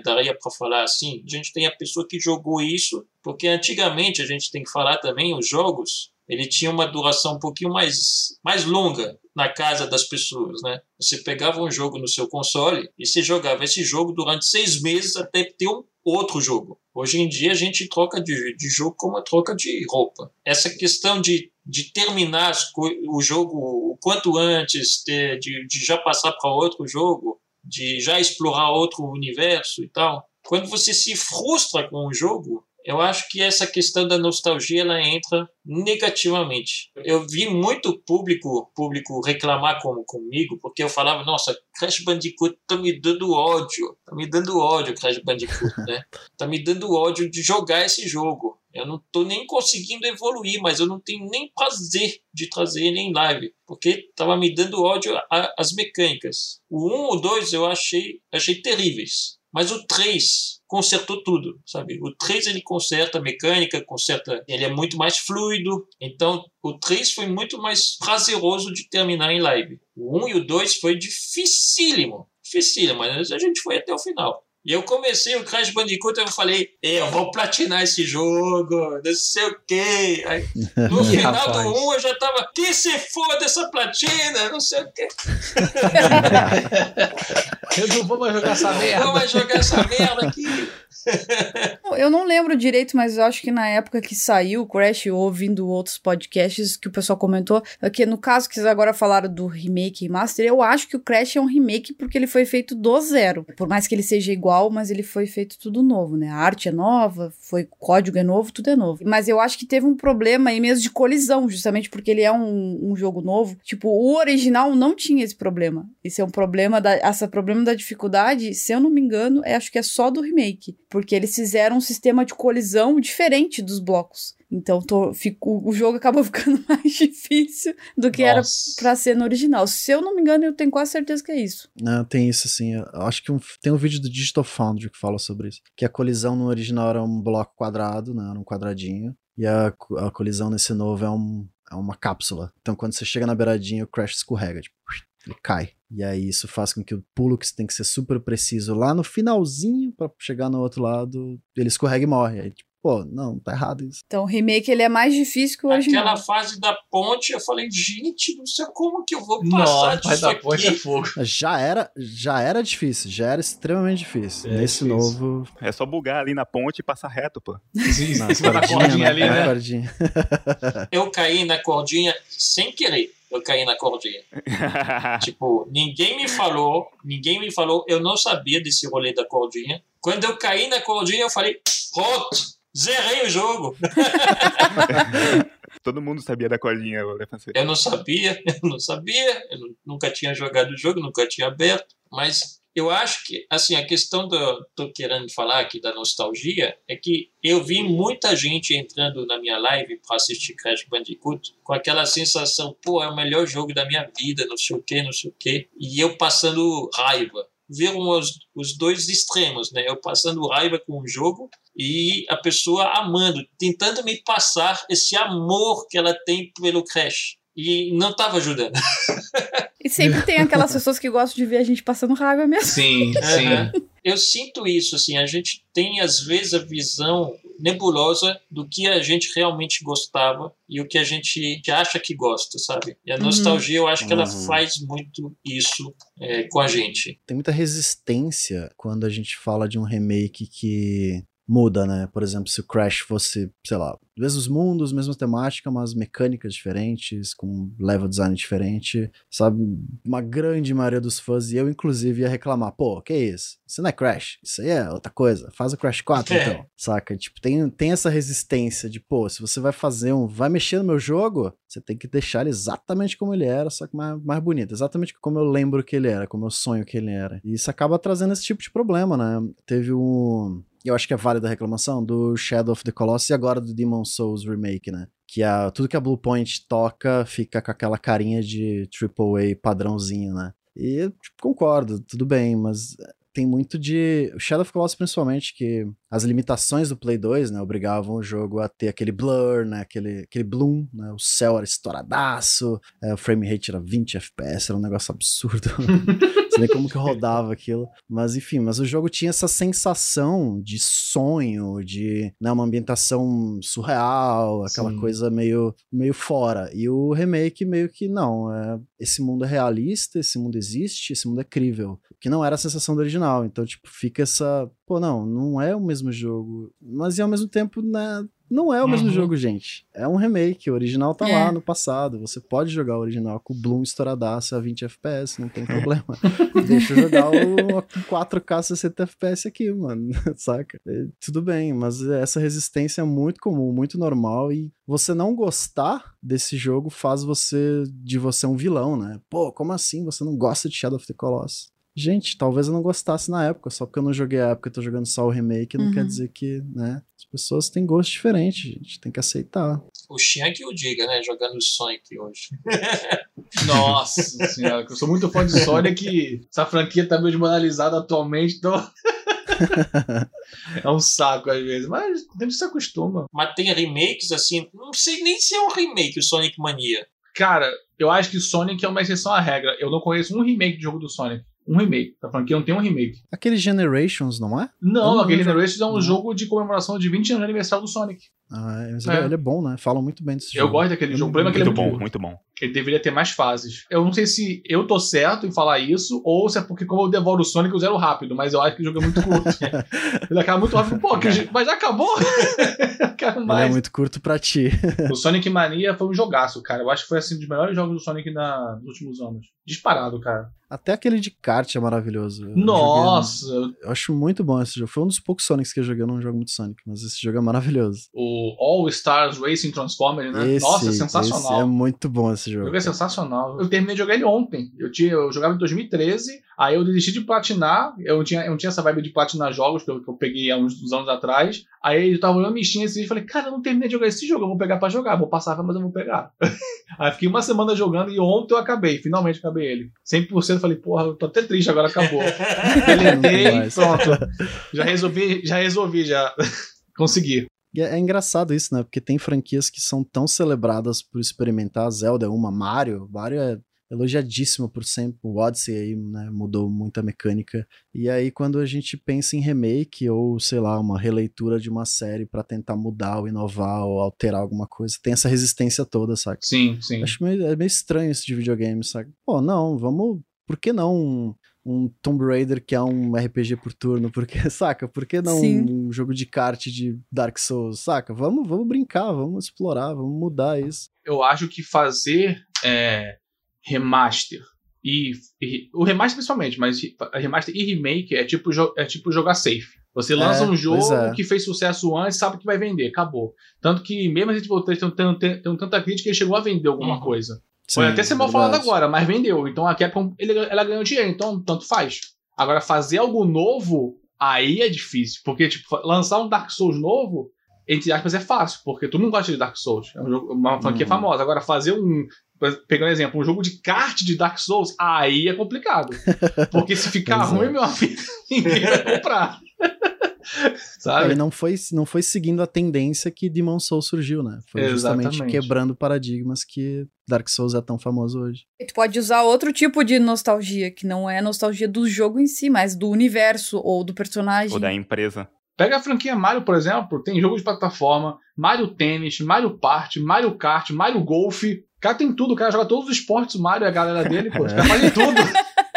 Caramba, Mario velho. Olimpíadas. É. Tem a Olimpíada com o Sonic, que é Mario e Sonic nos, nos Jogos Olímpicos. Tem tudo, cara. O que dá mais raiva é que todos são bons. A Nintendo é é foda. É, é foda. Tudo jogo bom. Mas que nem mesmo que a Tiesca tava falando. Tem gente que vende uma outra ideia de nostalgia, né? Tem gente que vende a marca. Tem gente, como por exemplo o Dark Souls. Beleza, você pode não jogar Dark Souls, mas você vai jogar um jogo da From Software, que- porque é parecido com o Dark Souls. Ou então você vai jogar um jogo por causa do criador. Sim, aí exatamente. Tem, aí tem o Metal Gear Solid que não me deixa mentir, né? É, não, é um jogo de Hideo Kojima. É, Hideo Kojima já, já vende o jogo já. Tá boa. É. Parece a cada 5 segundos, Hideo Kojima. Sim, Hideo Kojima.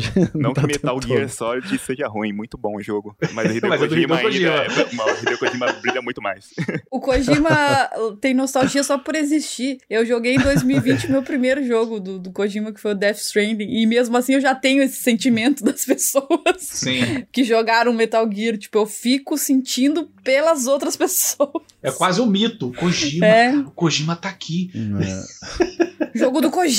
Eu quero o jogo do Kojima. É o Kojima, velho. Kojima, apesar dos pesares, eu acho que ele, ele já errou muito na carreira dele. Mas o bicho é um baita game designer. O PT não deixa mentir, né, cara? O cara foi lá e fez uma demo que literalmente mudou o que é o jogo de terror hoje. Tipo, uma demo, Uhum. cara. Que isso? É Sim. maluquice. Mas ia vender Cara, é demais por foda. causa da nostal- Ia vender muito, cara. Era Porra, muito ia nome, muito. muito nome em jogo. Silent Ia Hills, vender é. demais, velho. Silent Hill, Kojima, é, Guilherme Del Toro, que esse jogo Porra, ser meu irmão. incrível. Eu ainda tenho merda. fé. Eu ainda tenho fé, gente. The Walking Dead. Eu não joguei o PT, mas eu fico na mesma. Eu fico no hype pelas outras pessoas.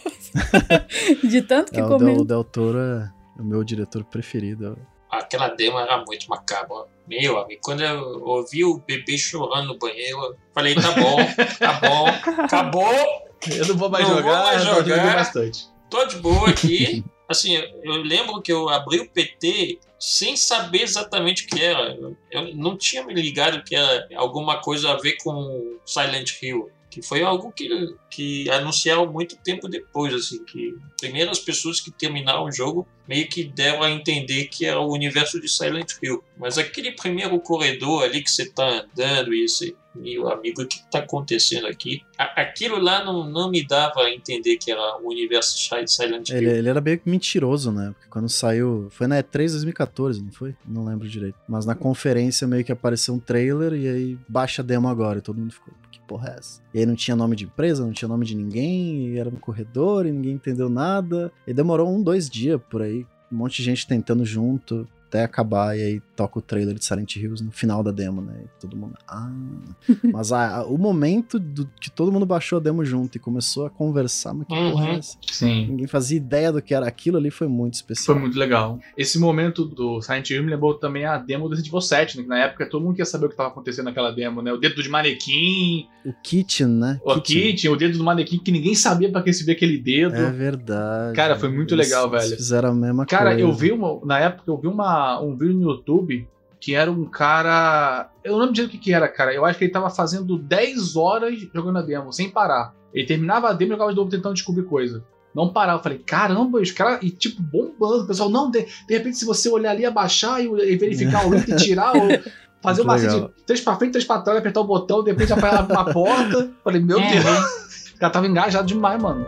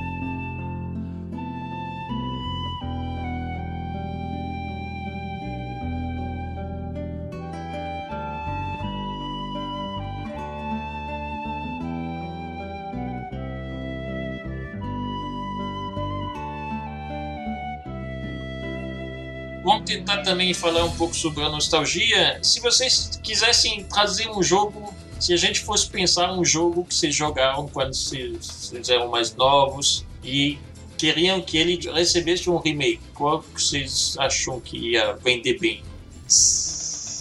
Pela experiência em live, eu gostaria muito do Okami. O remake do Okami pra mim seria o sonho.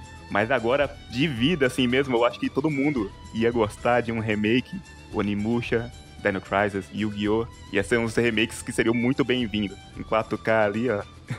Muito legal. Ray Tracing, quem diria. Animusha saiu remaster, né? E o Okami saiu HD Uhum. também. Sim, Remaster mas também. no caso um remake. Esses Remakezão, jogos pra mim seria muito, muito legal. É. Falaram ali o Donkey Kong. Donkey Kong Remake. Skyrim. Cara, mesmo bugado, com o cavalo subindo mais montanha. GTA V. Pô! o GTA V tá lançando remaster, ó. Essa versão de Play 5 é remaster. Caramba. Cara, eu tenho dois jogos que eu gostaria que. te- Eu fico, eu fico um pouco pé atrás, mas eu acho que que escolher, eu escolheria um desses dois jogos. Ou Chrono Cross ou Land of Mana. Dois de PS1. Hum, Eu fico com um pé atrás, pô, eu acho que não precisa, mas. Cara, eu gosto tanto de Chrono Cross, cara. Eu gosto mais do, do do que do Trigger. Sabe? Aquela abertura, aquele jogo é. Scars on Time. É. Pô, aquilo é maravilhoso. Eu, eu acho que eu que queria isso. ver um remake daquilo, sabe? Tipo um Final Fantasy VII Uhum. mesmo. Podia até mudar o esquema de batalha, mas, pô, cara, jogo- mantendo a historinha e tal, nossa. acho que eu chorava. Eu já estou jogando o, o clássico, imagina o remake. Mas o, o, o Chrono Cross, a única coisa que eu não gostaria que eles mexessem fosse, seriam as músicas. As músicas de Chrono Cross Nossa, não. não, dá nem pra mexer, né? tem que é deixar daquele jeito. Não dá. Nem precisa mexer, cara. Nem precisa mexer. Que no Final Fantasy VII eles devem ter, tipo, pelo menos adaptado as músicas pro. Sim, a, a, a adaptada. Assim. orquestrado. Aham. Ah, Sim, sim. isso, eles remasterizaram a música. Mas tem música nova também. Tem bastante música nova. O Cross eu não consigo nem conceber músicas diferentes pra ele. É sensacional. Não tem, não tem nem palavras pra descrever, porque até sem palavras, de tudo que eu gosto daquele jogo. Falaram aqui, ó, Hércules PS1. Verdade, cara, jogão. Pô, verdade, hein? Talvez, hein? O meus, os meus remakes que eu, que eu quero, eu tenho certeza que não seriam um sucesso, eu acho, sim. Que eu não, não vejo tanta gente falando desses jogos, mas eu queria um remake de Ico, melhor do que o Shadow of Colossus, né? Porque- o, Ico, o Ico é meu jogo preferido de Play 2, então eu queria ver um, um remake dele com gráficos atualizados, talvez com mais puzzles e etc. E também Falta Frame, que eu queria muito ver atualmente. VR. Seria bacana. Ah, eu sou pobre, não tem Mas daria o cagaço também. Jogar Battlefield no VR, pô. É o problema do VR, né? Ninguém tem acesso. Sim. É. Half-Life tá aí, ninguém jogou. A não ser que tenha as duas opções. É, o Fatal Frame, o 2 é incrível, né? Pô. Eu só joguei um pouco do, do, do um. Falaram ali no, no chat Siphon Filter. Sei lá, né? Porque a, a Band tá, fez o Days Gone aí. Sei lá, acho que Siphon Filter deixa no passado, né, gente? É melhor, é melhor deixar lá, deixa, deixa quieto.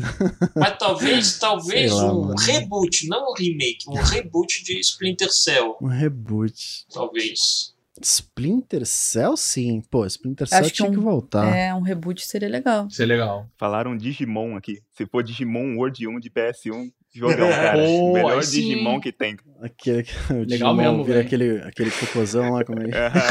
Você treina ele mal, ele vira aquele Digimon cocô. Ah, é o Sukamon. Esse jogo É. era muito bom, cara. Ótima recomendação.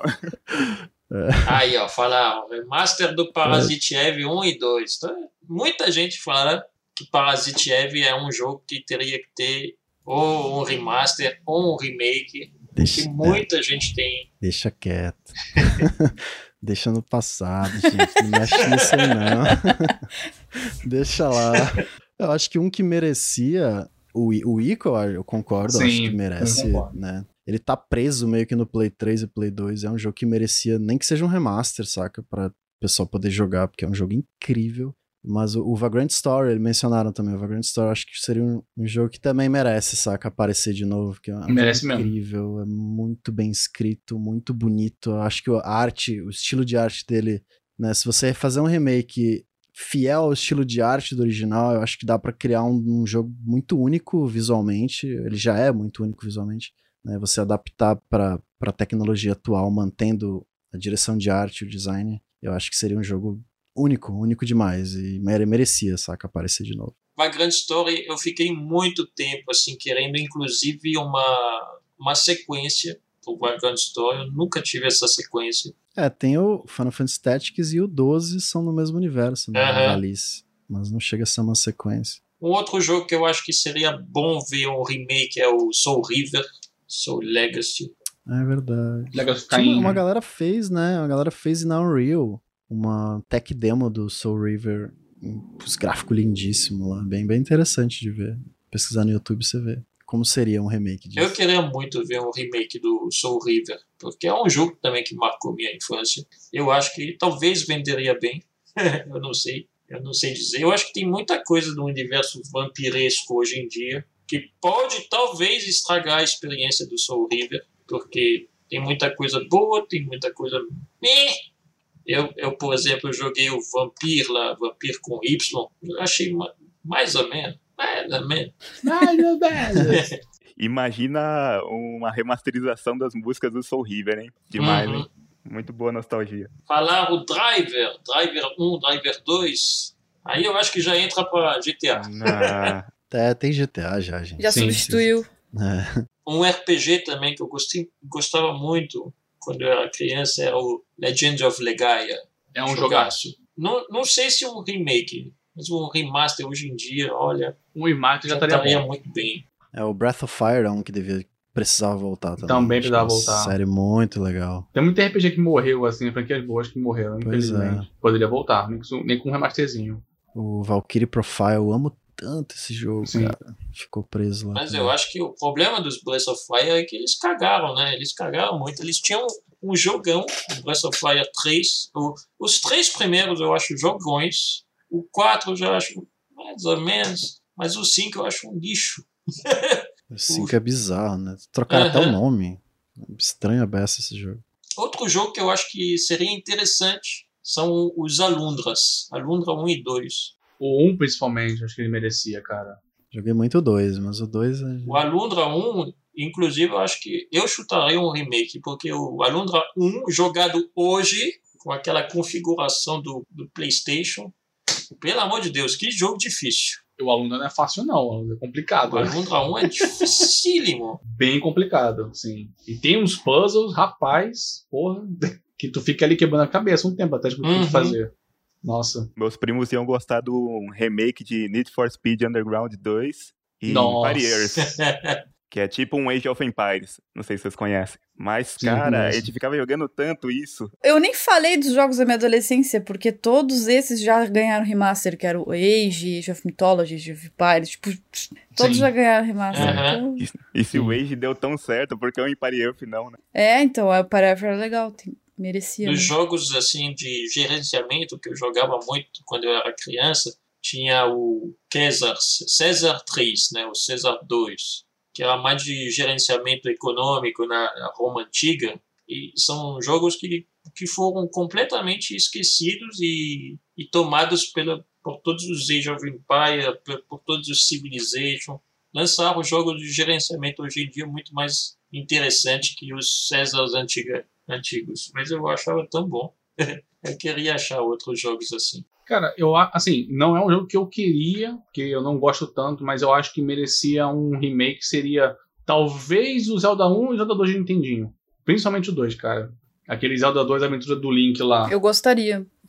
Cara, os caras os cara fizeram um remake do Zelda de Game Boy Pocket, né? O Link's Awakening. Eu achei legal. Eu falei, cara, faz o primeiro Zelda, cara. Ninguém mais joga o primeiro Zelda, ninguém sabe qual é o primeiro Zelda mais, ninguém já esqueceu. O Zelda é só Kind of Time pra frente.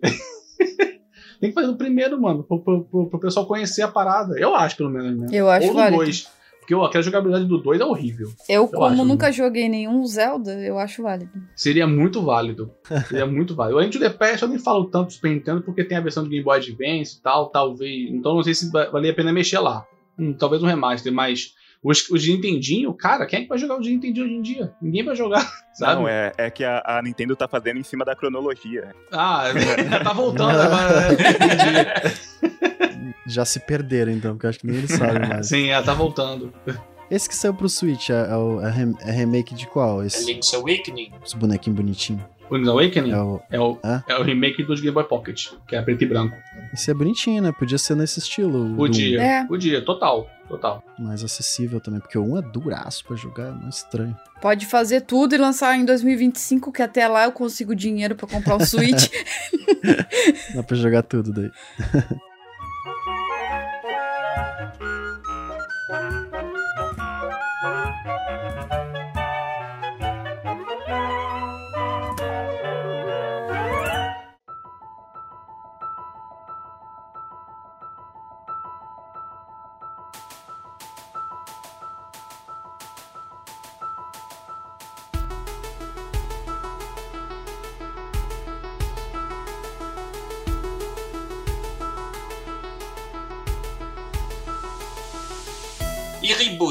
se a gente fosse pensar em reboots. Histórias que, tipo, se perderam no, no, no caminhar das coisas e, de repente, seria interessante re- reconstruir a história. Eu pensei em Max Payne, mas não tenho certeza se eu quero ver mais Max Payne, na verdade. Que o Max Payne, inclusive, fizeram uma versão mais atual. O último aí que lançaram foi uma versão mais atual. E... Ele perdeu um pouco do clima que o pessoal gostava do 1 e do Aham. 2, né? É que a Rockstar que assumiu, né? Depois que saiu da Remedy, Sim. Sim. virou outra coisa, né? Eu não joguei o Max Payne, então não. Eu joguei o 1 e o 2, tipo, o 2 é muito bom Pra mim, a melhor parte do Max Payne era a dublagem. também. Gostava demais. Eu não sei, eu não joguei esse jogo dublado, então. É, ainda mais para português, eu jogava mais para francês. Quando eu jogava os jogos, geralmente eu colocava tudo em inglês e, e- e vamos lá. Vamos aprender esse, esse idioma, né? Sim. Eu gostaria da do Prince of Persia. Ah, Prince of Persia. Porque. Poderia ter. É, Dá vamos uma dar uma segunda chance aí. Tem um sucessor espiritual aí que é o Assassin's Creed, né? Mas eu queria Ah. mesmo ver o, o Prince. E vai sair o remaster do Sands of Time lá. Sim. O 1, né? Nossa, Prince of Persia, com certeza Não eu queria ver. Pô, eles fizeram. O Prince of Persia teve aquele último jogo que lançaram, que foi aquele lá, que eu acho que era Prince of Persia 3 4, uma coisa assim. Ah, o Cell Shading, né? É, Isso, 360 Cell PS3. Ele é quase um reboot, né? Eu acho Pelo que sim. ele é só Prince of Persia. Tipo, esse jogo é muito bom, eu acho muito bom esse jogo. É, Pelo menos na época. eu gostava muito, eu achava muito, muito bom aquele Prince of Persia. Uhum. Eu só não sei por que, que não deu certo, por que, que não, tipo, alavancou a, a série, né? Eu, gost, eu gostaria muito. É, O Ricardo do, do Nautilus é um que gostaria muito. ele ama também. eu lembro que na época esse Prince of Persia recebeu backlash justamente por ser tão diferente. E ele vendeu Uhum. muito pouco. E aí, depois que veio Assassin's Creed, meio que substituiu, né? Os times meio que migraram e Prince of Persia ficou. A única coisa que eu não gostava nesse Prince of Persia é que era impossível morrer. Uhum. A Elika sempre te salvava, né? Isso facilitou o jogo de um jeito que os outros Prince of Persia não eram fáceis. O Sand of Time não é fácil. O outro lá, o Two Crowns, Warriors Within, né, o Empire Within, não é fácil. O outro, eu acho que era Two Crowns, né? Two, two Throne, Two Throne. Two Thrones. Two Two Thrones. Thrones e The Where Within. Também não era fácil. Tinha um que você tinha que correr atrás de uma espada, não sei o que, que tinha uma adaga, que você tinha que colocar poder nela. E se você passava pelos segredos, nunca mais você ia ter essa espada aí. Você não ia ter a espada completa para matar o boss final. Meu, eu sei lá. Os Prince of Persia, pra mim, eles sempre foram acoplados à questão de dificuldade. Eu acho que Prince of Persia 4, aquele reboot que fizeram, quando eles colocaram esse negócio de não poder morrer, simplificou tanto a história que eu acho que é uma das razões dele não ter sido tanto apreciado. É, pois é, ele era muito diferente, né? Graficamente também ele era muito diferente. Uhum. Não era realista e tal. É, agora com esse remake, re- remake, remaster aí, talvez a gente veja um. Eu acho que é a Ubisoft testando É, as águas, né? Eu ia falar vamos- isso. Vamos lançar um pra ver como é que É, vai ser a tipo recepção e aí. Dependendo da recepção, Isso. vambora. Se vender bem, Não sei se vocês viram que vazou imagens de um suposto Prince of Persia de PS3 na época lá. não vi. Ele era bem ação, assim, tinha, você pulava e tinha umas lutinhas. Era bonitinho até. Que foi cancelado esse jogo. Então eles já tinham essa intenção de fazer um jogo na época ali, mas eu acho que pelo sucesso do Assassin's Creed eles meio que. Deixa pra lá. mas é uma, uma série seria legal se tivesse. Se voltasse. Eu gostava muito da trilogia. Uma outra pergunta, talvez a última pergunta agora. Vocês acham que a indústria de jogos indies ela favorece os remasters ou elas, ela desfavorece os remasters? Tipo, agora que a gente tem os jogos indies que estão, cada estúdio trazendo uma nova no- novidade para o mercado de games, novas mecânicas. Geralmente os jogos indies eles adoram trabalhar novas mecânicas, adoram trabalhar novidades, né, que, que os jogos AAA não estavam mais trabalhando. Vocês acham que favorece a indústria nesse caso de trazer mais remake, trazer mais remasters, ou ele desfavorece, tipo, os AAA estão vendo que eles têm que criar novas identidades, novas, novos jogos, nova Inovar? e não tanto se apoiar nas antigas franquias. eu acredito que fortalece, porque você, por exemplo, você, você gosta bastante de roguelike, né? E o termo roguelike, sim, já é de um jogo antigo. Uhum.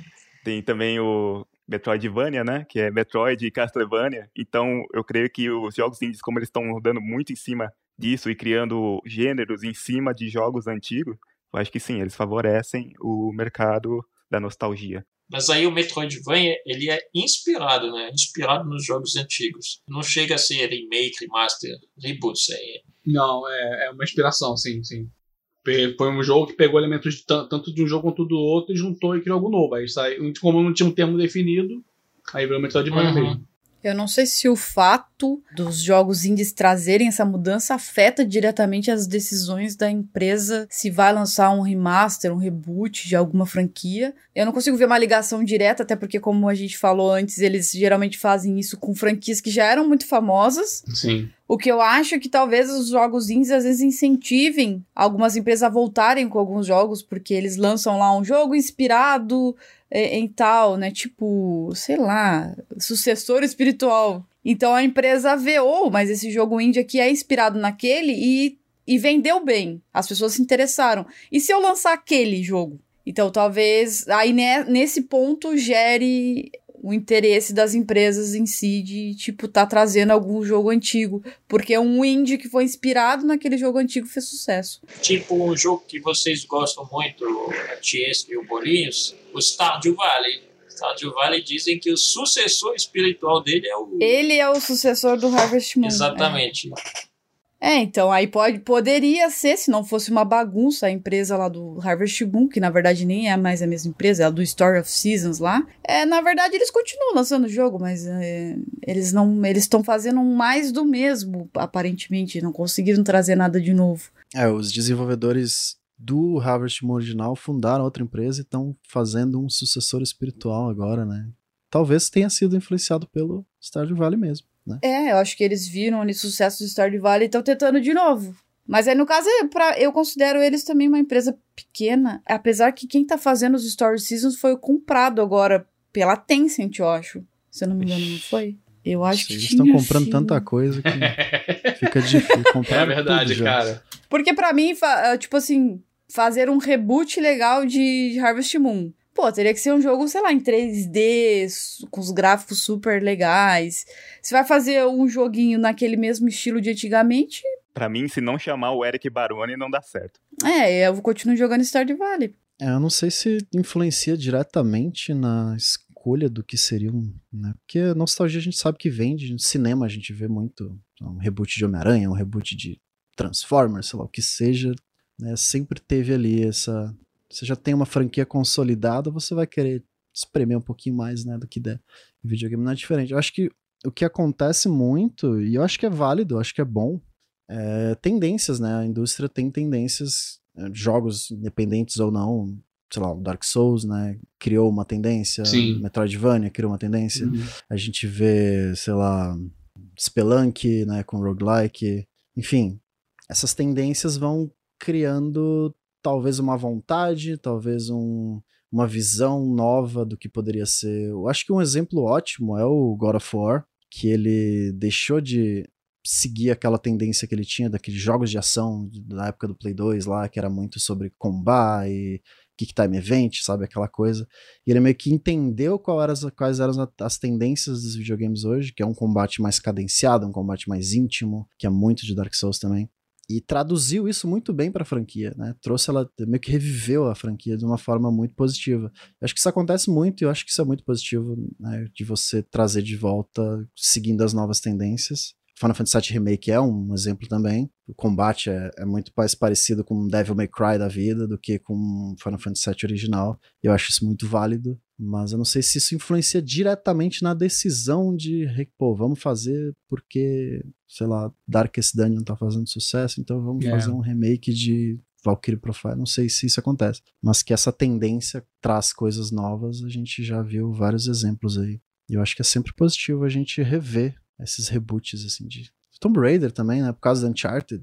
A gente Sim. viu o reboot de Tomb Raider, que é muito positivo também, eu acho muito legal aquele jogo. O Indivisible, por exemplo, pegou bastante carona com o Valkyrie Profile, né? Verdade, verdade. A cena indie faz muito disso. Isso, infelizmente ele não entregou tudo o que ele prometeu, né? E É. quem gostava de Valkyrie Profile mesmo não viu o Valkyrie Profile no jogo. E nem o Shovel Knight, e nem os outros que eles prometeram. E eu fui um desses caras, infelizmente.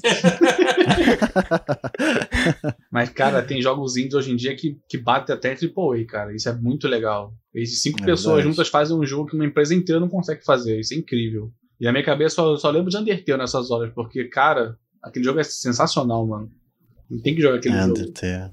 Undertale, o próprio Shovel Knight também, né? O Shovel Knight é um jogaço, né, mano? Tem uma Uhum. DLC no passado dele, a última DLC dele do King Knight, eu tenho que jogar, inclusive. Mas eu me diverti tanto com aquilo que eu falei, cara, eu voltei a ser criança jogando isso aqui, porque é muito legal esse jogo, mano. Sabe? É, é fluidinho, é, é bonito visualmente, as músicas são agradáveis. Cara, é isso que eu quero, eu só quero isso. É só fazer isso aí que eu fico feliz. não quero nada além disso. É o oposto, né? Tipo, não é um, re- um remake, é tipo, vamos pegar um jogo que a gente ama e vamos fazer a nossa versão. Pronto, Nossa, é só fazer, sabe? tem muitos exemplos aí. O Katana Zero. Katana Zero, nossa, muito. mano. Hotline Miami também. Sim. Tem muita coisa boa nesse. Katana Zero, eu só fiquei decepcionado com o final dele. O resto do jogo é muito É. bom. Mas o, o final do Katana Zero, eu fiquei, não, não faz isso, jogo. Não acabou ainda não, vai sair DLC É. de graça aí pra terminar de contar. o The Messenger, né, também. O Celeste, pô, tem tanto Uhum, jogo bom. Sim, exatamente, cara. Pra que remake, gente?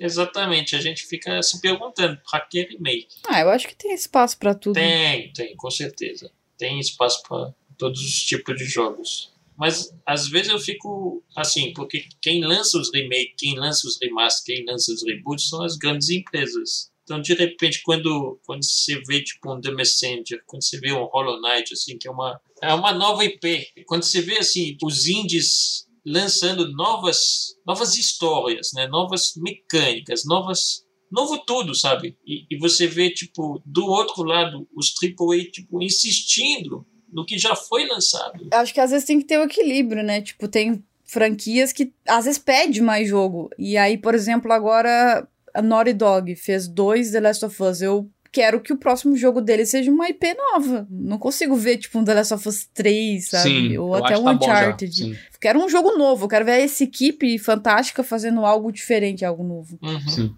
É que nem o próprio Stardew Valley, que o, o Eric Baroni tinha falado que estava trabalhando em dois novo, novos jogos no universo do Stardew Valley, mas que não iam ser jogos de fazenda, assim. E as pessoas estão querendo mais update do Stardew Valley. Eu, não, gente, eu quero que ele trabalhe nesse jogo novo, porque eu quero ver o que, que esse cara vai, vai conseguir fazer. Pô, ele fez o jogo sozinho, que foi um sucesso tremendo. Quero ver o que, que esse cara vai fazer. Sim, com 100%. É, o Deltarune também, né? Vez Sim. fazer um Undertale 2, Uhum. pô, vamos fazer, vou fazer outra coisa aqui. Eu acho que é, os indies fazem muito mais isso, né? Acho que, eles, acho que eles arriscam mais, né? Isso é bom, né? É, eles Eles arriscam têm menos a perder disso. também, né? Sim, por isso que eles arriscam mais também. É. E, e quem, quem ganha com isso somos nós, né? Aí, quando algumas empresas resolvem, por mais que seja uma continuação, vou dar um exemplo de um jogo agora que é continuação, mas vai vir totalmente diferente do 1, que é o Beyond Good and Evil. Uhum. Sim. Mas e cadê o jogo? Resolveram fazer a continuação do jogo, mas cadê? Que não, vou, Pois não é. ouvi falar mais. Esse aí eu acho que deu muito ruim. Eu recebi um e-mail essa semana pedindo ajuda, não sei o que é da comunidade, mas eu nem vi direito o que que era. Não, Beyond Good and Evil, eles estavam tanto assim de, de ir atrás de, de gente criativa fora desse universo que eu tinha recebido um tempo atrás. Para quem não sabe, meu primo, real oficial, ele, ele é músico e ele cria música no universo de, de jogos. Então, ele já criou algumas músicas assim para jogos indies. E um tempo atrás eu tinha recebido um e-mail do pessoal que estava fazendo Beyond Good and Evil de uma galera que queria meio que pegar música, tentar sair daquele, daquela bolha de sempre os mesmos compositores, sempre as mesmas pessoas que criam as artes, inclusive, e tentar ver gente de fora daquela bolha para ver se as pessoas poderiam criar novos conteúdos. Tipo, e eles iam analisar os, os conteúdos e iam, de repente, entrar em contato com os criadores. Eu achava isso muito legal da parte da empresa, de, de repente dar, dar cena para pessoas que a gente, de repente, nunca ouviu falar na indústria musical ou na indústria de, de arte. Eu achava muito legal, mas depois a gente perdeu, né? Perdeu a noção de como anda o projeto do Beyond Good and Evil. N- Ninguém sabe, ninguém sabe se, se vai dar certo, né? O pessoal falou ali nos comentários sobre reboot de Bomberman, mas, gente, todos os Battle Royales que lançaram nos últimos anos são reboots de Bomberman. Vocês não sabiam? É verdade. Falaram aqui também do Bomberman R, né? É melhor não ter esses remake, reboot, que é perigoso também. Sim, nossa. Bomberman R foi pra enterrar a Hudson Soft, cara. Depois disso, nunca mais. Saudades Hudson Soft. Eu nem conheço esse jogo. Foi, eu acho que foi uma versão que saiu para Xbox. Era tipo meio, meio realista e meio a jogabilidade do Bomberman de Nintendinho, mas meio realista. Ah, ele é isométrico, meu Que Deus. isso? Sim, é bizarro. É muito bizarro. Não, bizarro foi ver, foi assistir o, o Xian outro dia jogando Bomberman do Nintendo, me mostrar que tem um final naquele jogo e que tem uns itens que eu nunca nem vi. Sim. Eu vou sugerir aqui então, já que o pessoal fica reclamando do Cyberpunk, faz um reboot do Cyberpunk. Opa! Vai, Começa de vai novo. usando o, o Cyberpunk Já 2100 começa de novo. 2177. Daqui a 100 anos, pronto. Lança no ano certo agora, né? Lança em 2077. É verdade. Se não tiver bug, eu não jogo. Aquele outro jogo que ficaram durante anos desenvolvendo para lançar alguma coisa me- meia boca, que foi o Anthem. O Anthem foi muito. foi difícil. E ele é todo bonitão, assim, as armaduras bonitas. Mas você vai no grosso do jogo, não tem muito grosso, né? Ele tava queimando uns, uns videogames, não tava? O Anthem? é, na época, né? Play 4 tava esquentando pra super o que acham de um reboot de Rampage? Pra quê? Rampage. Pra que Rampage? O original já é ruim, gente. Tem um filme aí, gente. Tem um filme. A gente quer remake de jogo bom, pô. Eu achava legal, o Rampage dava pra jogar com vários jogadores ao mesmo tempo. É bacana. Era tipo um briga de rua. Era tipo um Battletoads, né? É bacana. Eu... Ia ser legal, legal. Ah, eu queria fazer uma pergunta. Vai, faz aí. Dos remaster remakes anunciados, qual é o que vocês estão mais esperando? Acho que o Prince of Persia, só pra ver como é que vai ser a recepção mesmo. Eu diria Resident Evil. Resident Evil também. Eu acho que o Prince of Persia também. Evil 4 é ruim, gente. Resident Evil 4 é muito ruim, gente. Que isso? Talvez o remake fique bom. ah, eu, não, eu não acho ele ruim, mas eu prefiro os primeiros. Não tirando o vendedor, pra mim o jogo tá, tá completo. Thank you. O 8 vai ter o vendedor. Se o 4 não tiver lá o- as frases em espanhol também, não. É atrás de ti. Imbecil. Atrás de ti, imbecil. Assim, tem um jogo que, que eu sei que está em desenvolvimento, não dá para dizer que é um remake, que eu gostaria muito de ver, que a empresa que faz o Hitman que, que vai fazer é o 007. Esse aí eu tenho curiosidade. Verdade, é o casamento Aham. perfeito, né? A IO Interactive com 007. Mas vai ser remake daquele GoldenEye ou o quê? Não, não vai ser Hum, remake. Eu acho que vai ser um. Foi anunciado recentemente. Vão né? reiniciar. Ah, um reboot. O que eu vi era um remake. Tipo um remaster, mas remake.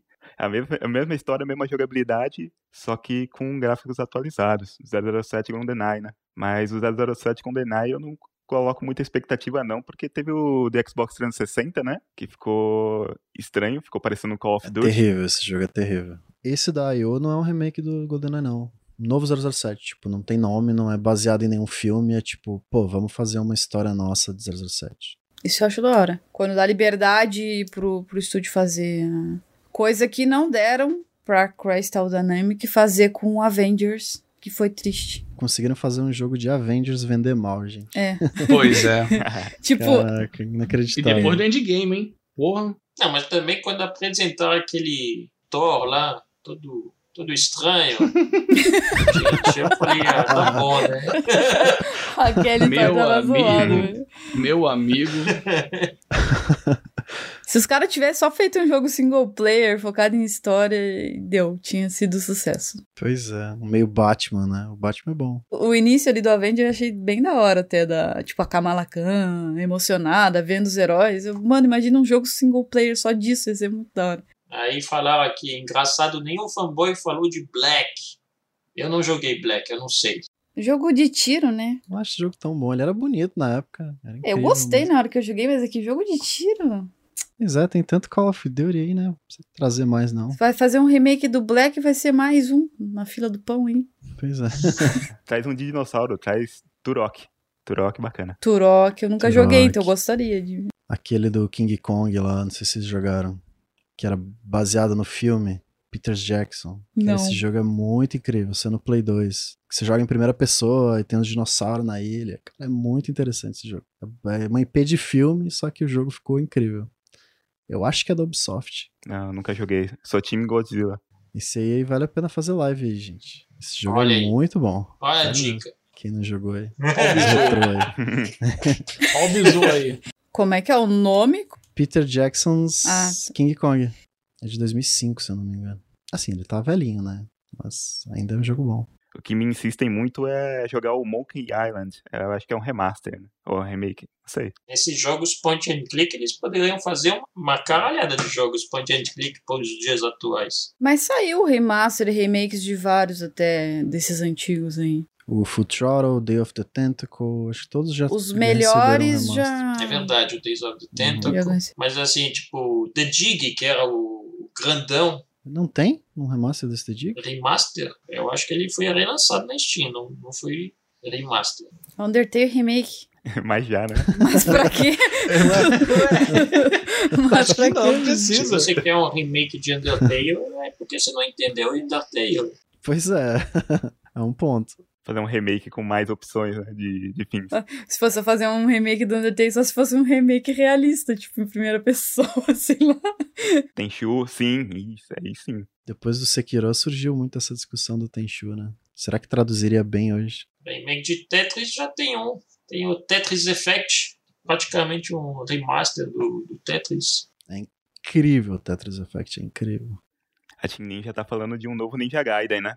Ninja Gaiden, mas eles estão no, no Nioh, né? Sim, saiu. Nioh é um bom jogo. Nioh O 2. Nioh 2 também agora, pra PC.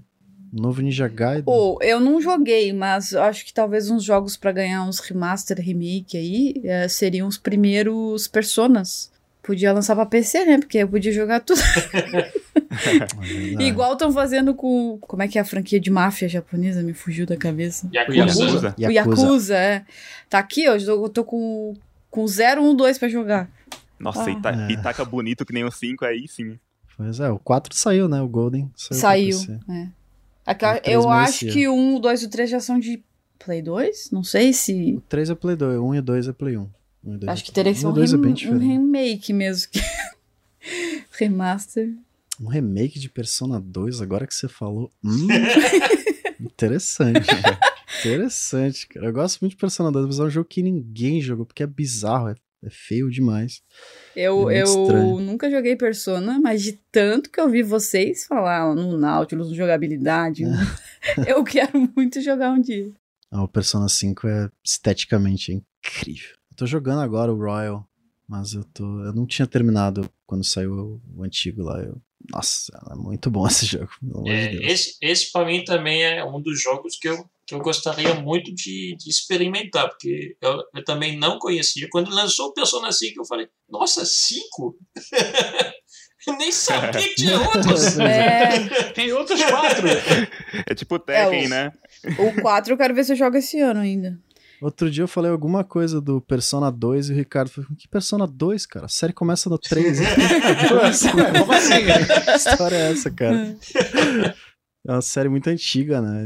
Sim. Sai um jogo a cada, sei lá, 5, É. 6 anos. Ele é um bom exemplo do que ficou lá no Play 1 e ninguém consegue mais jogar, a não ser que jogue um- tenha um Play 1 ou que jogue no emulador, não consegue jogar esses jogos. Tá na hora de fazer um reboot. Vamos fazer igual o Mortal Kombat. É, é o 9, mas é o novo. Isso, exatamente. É, o Persona é quase igual ao Final, né? Tipo, cada Persona novo é um- uma história diferente. De certa forma, cada Persona é um reboot. Dá pra É. dizer. O Persona eu não conheço. Eu só vejo, sim, o pessoal falando mesmo, mas não, zero spoilers eu tenho até o momento. É, é um jogo good vibes, é bom demais. Gente, é isso. Então, muito obrigado a todos aí que participaram. Obrigado ao Bruno que aceitou o convite, o Bolinhos, o Chian e a Tiesca que participaram aí do nosso podcast. Obrigado ao chat que participou também, com perguntas. Até pergunta de anime já teve também. e a gente se vê numa próxima vez. Muito obrigado. Valeu.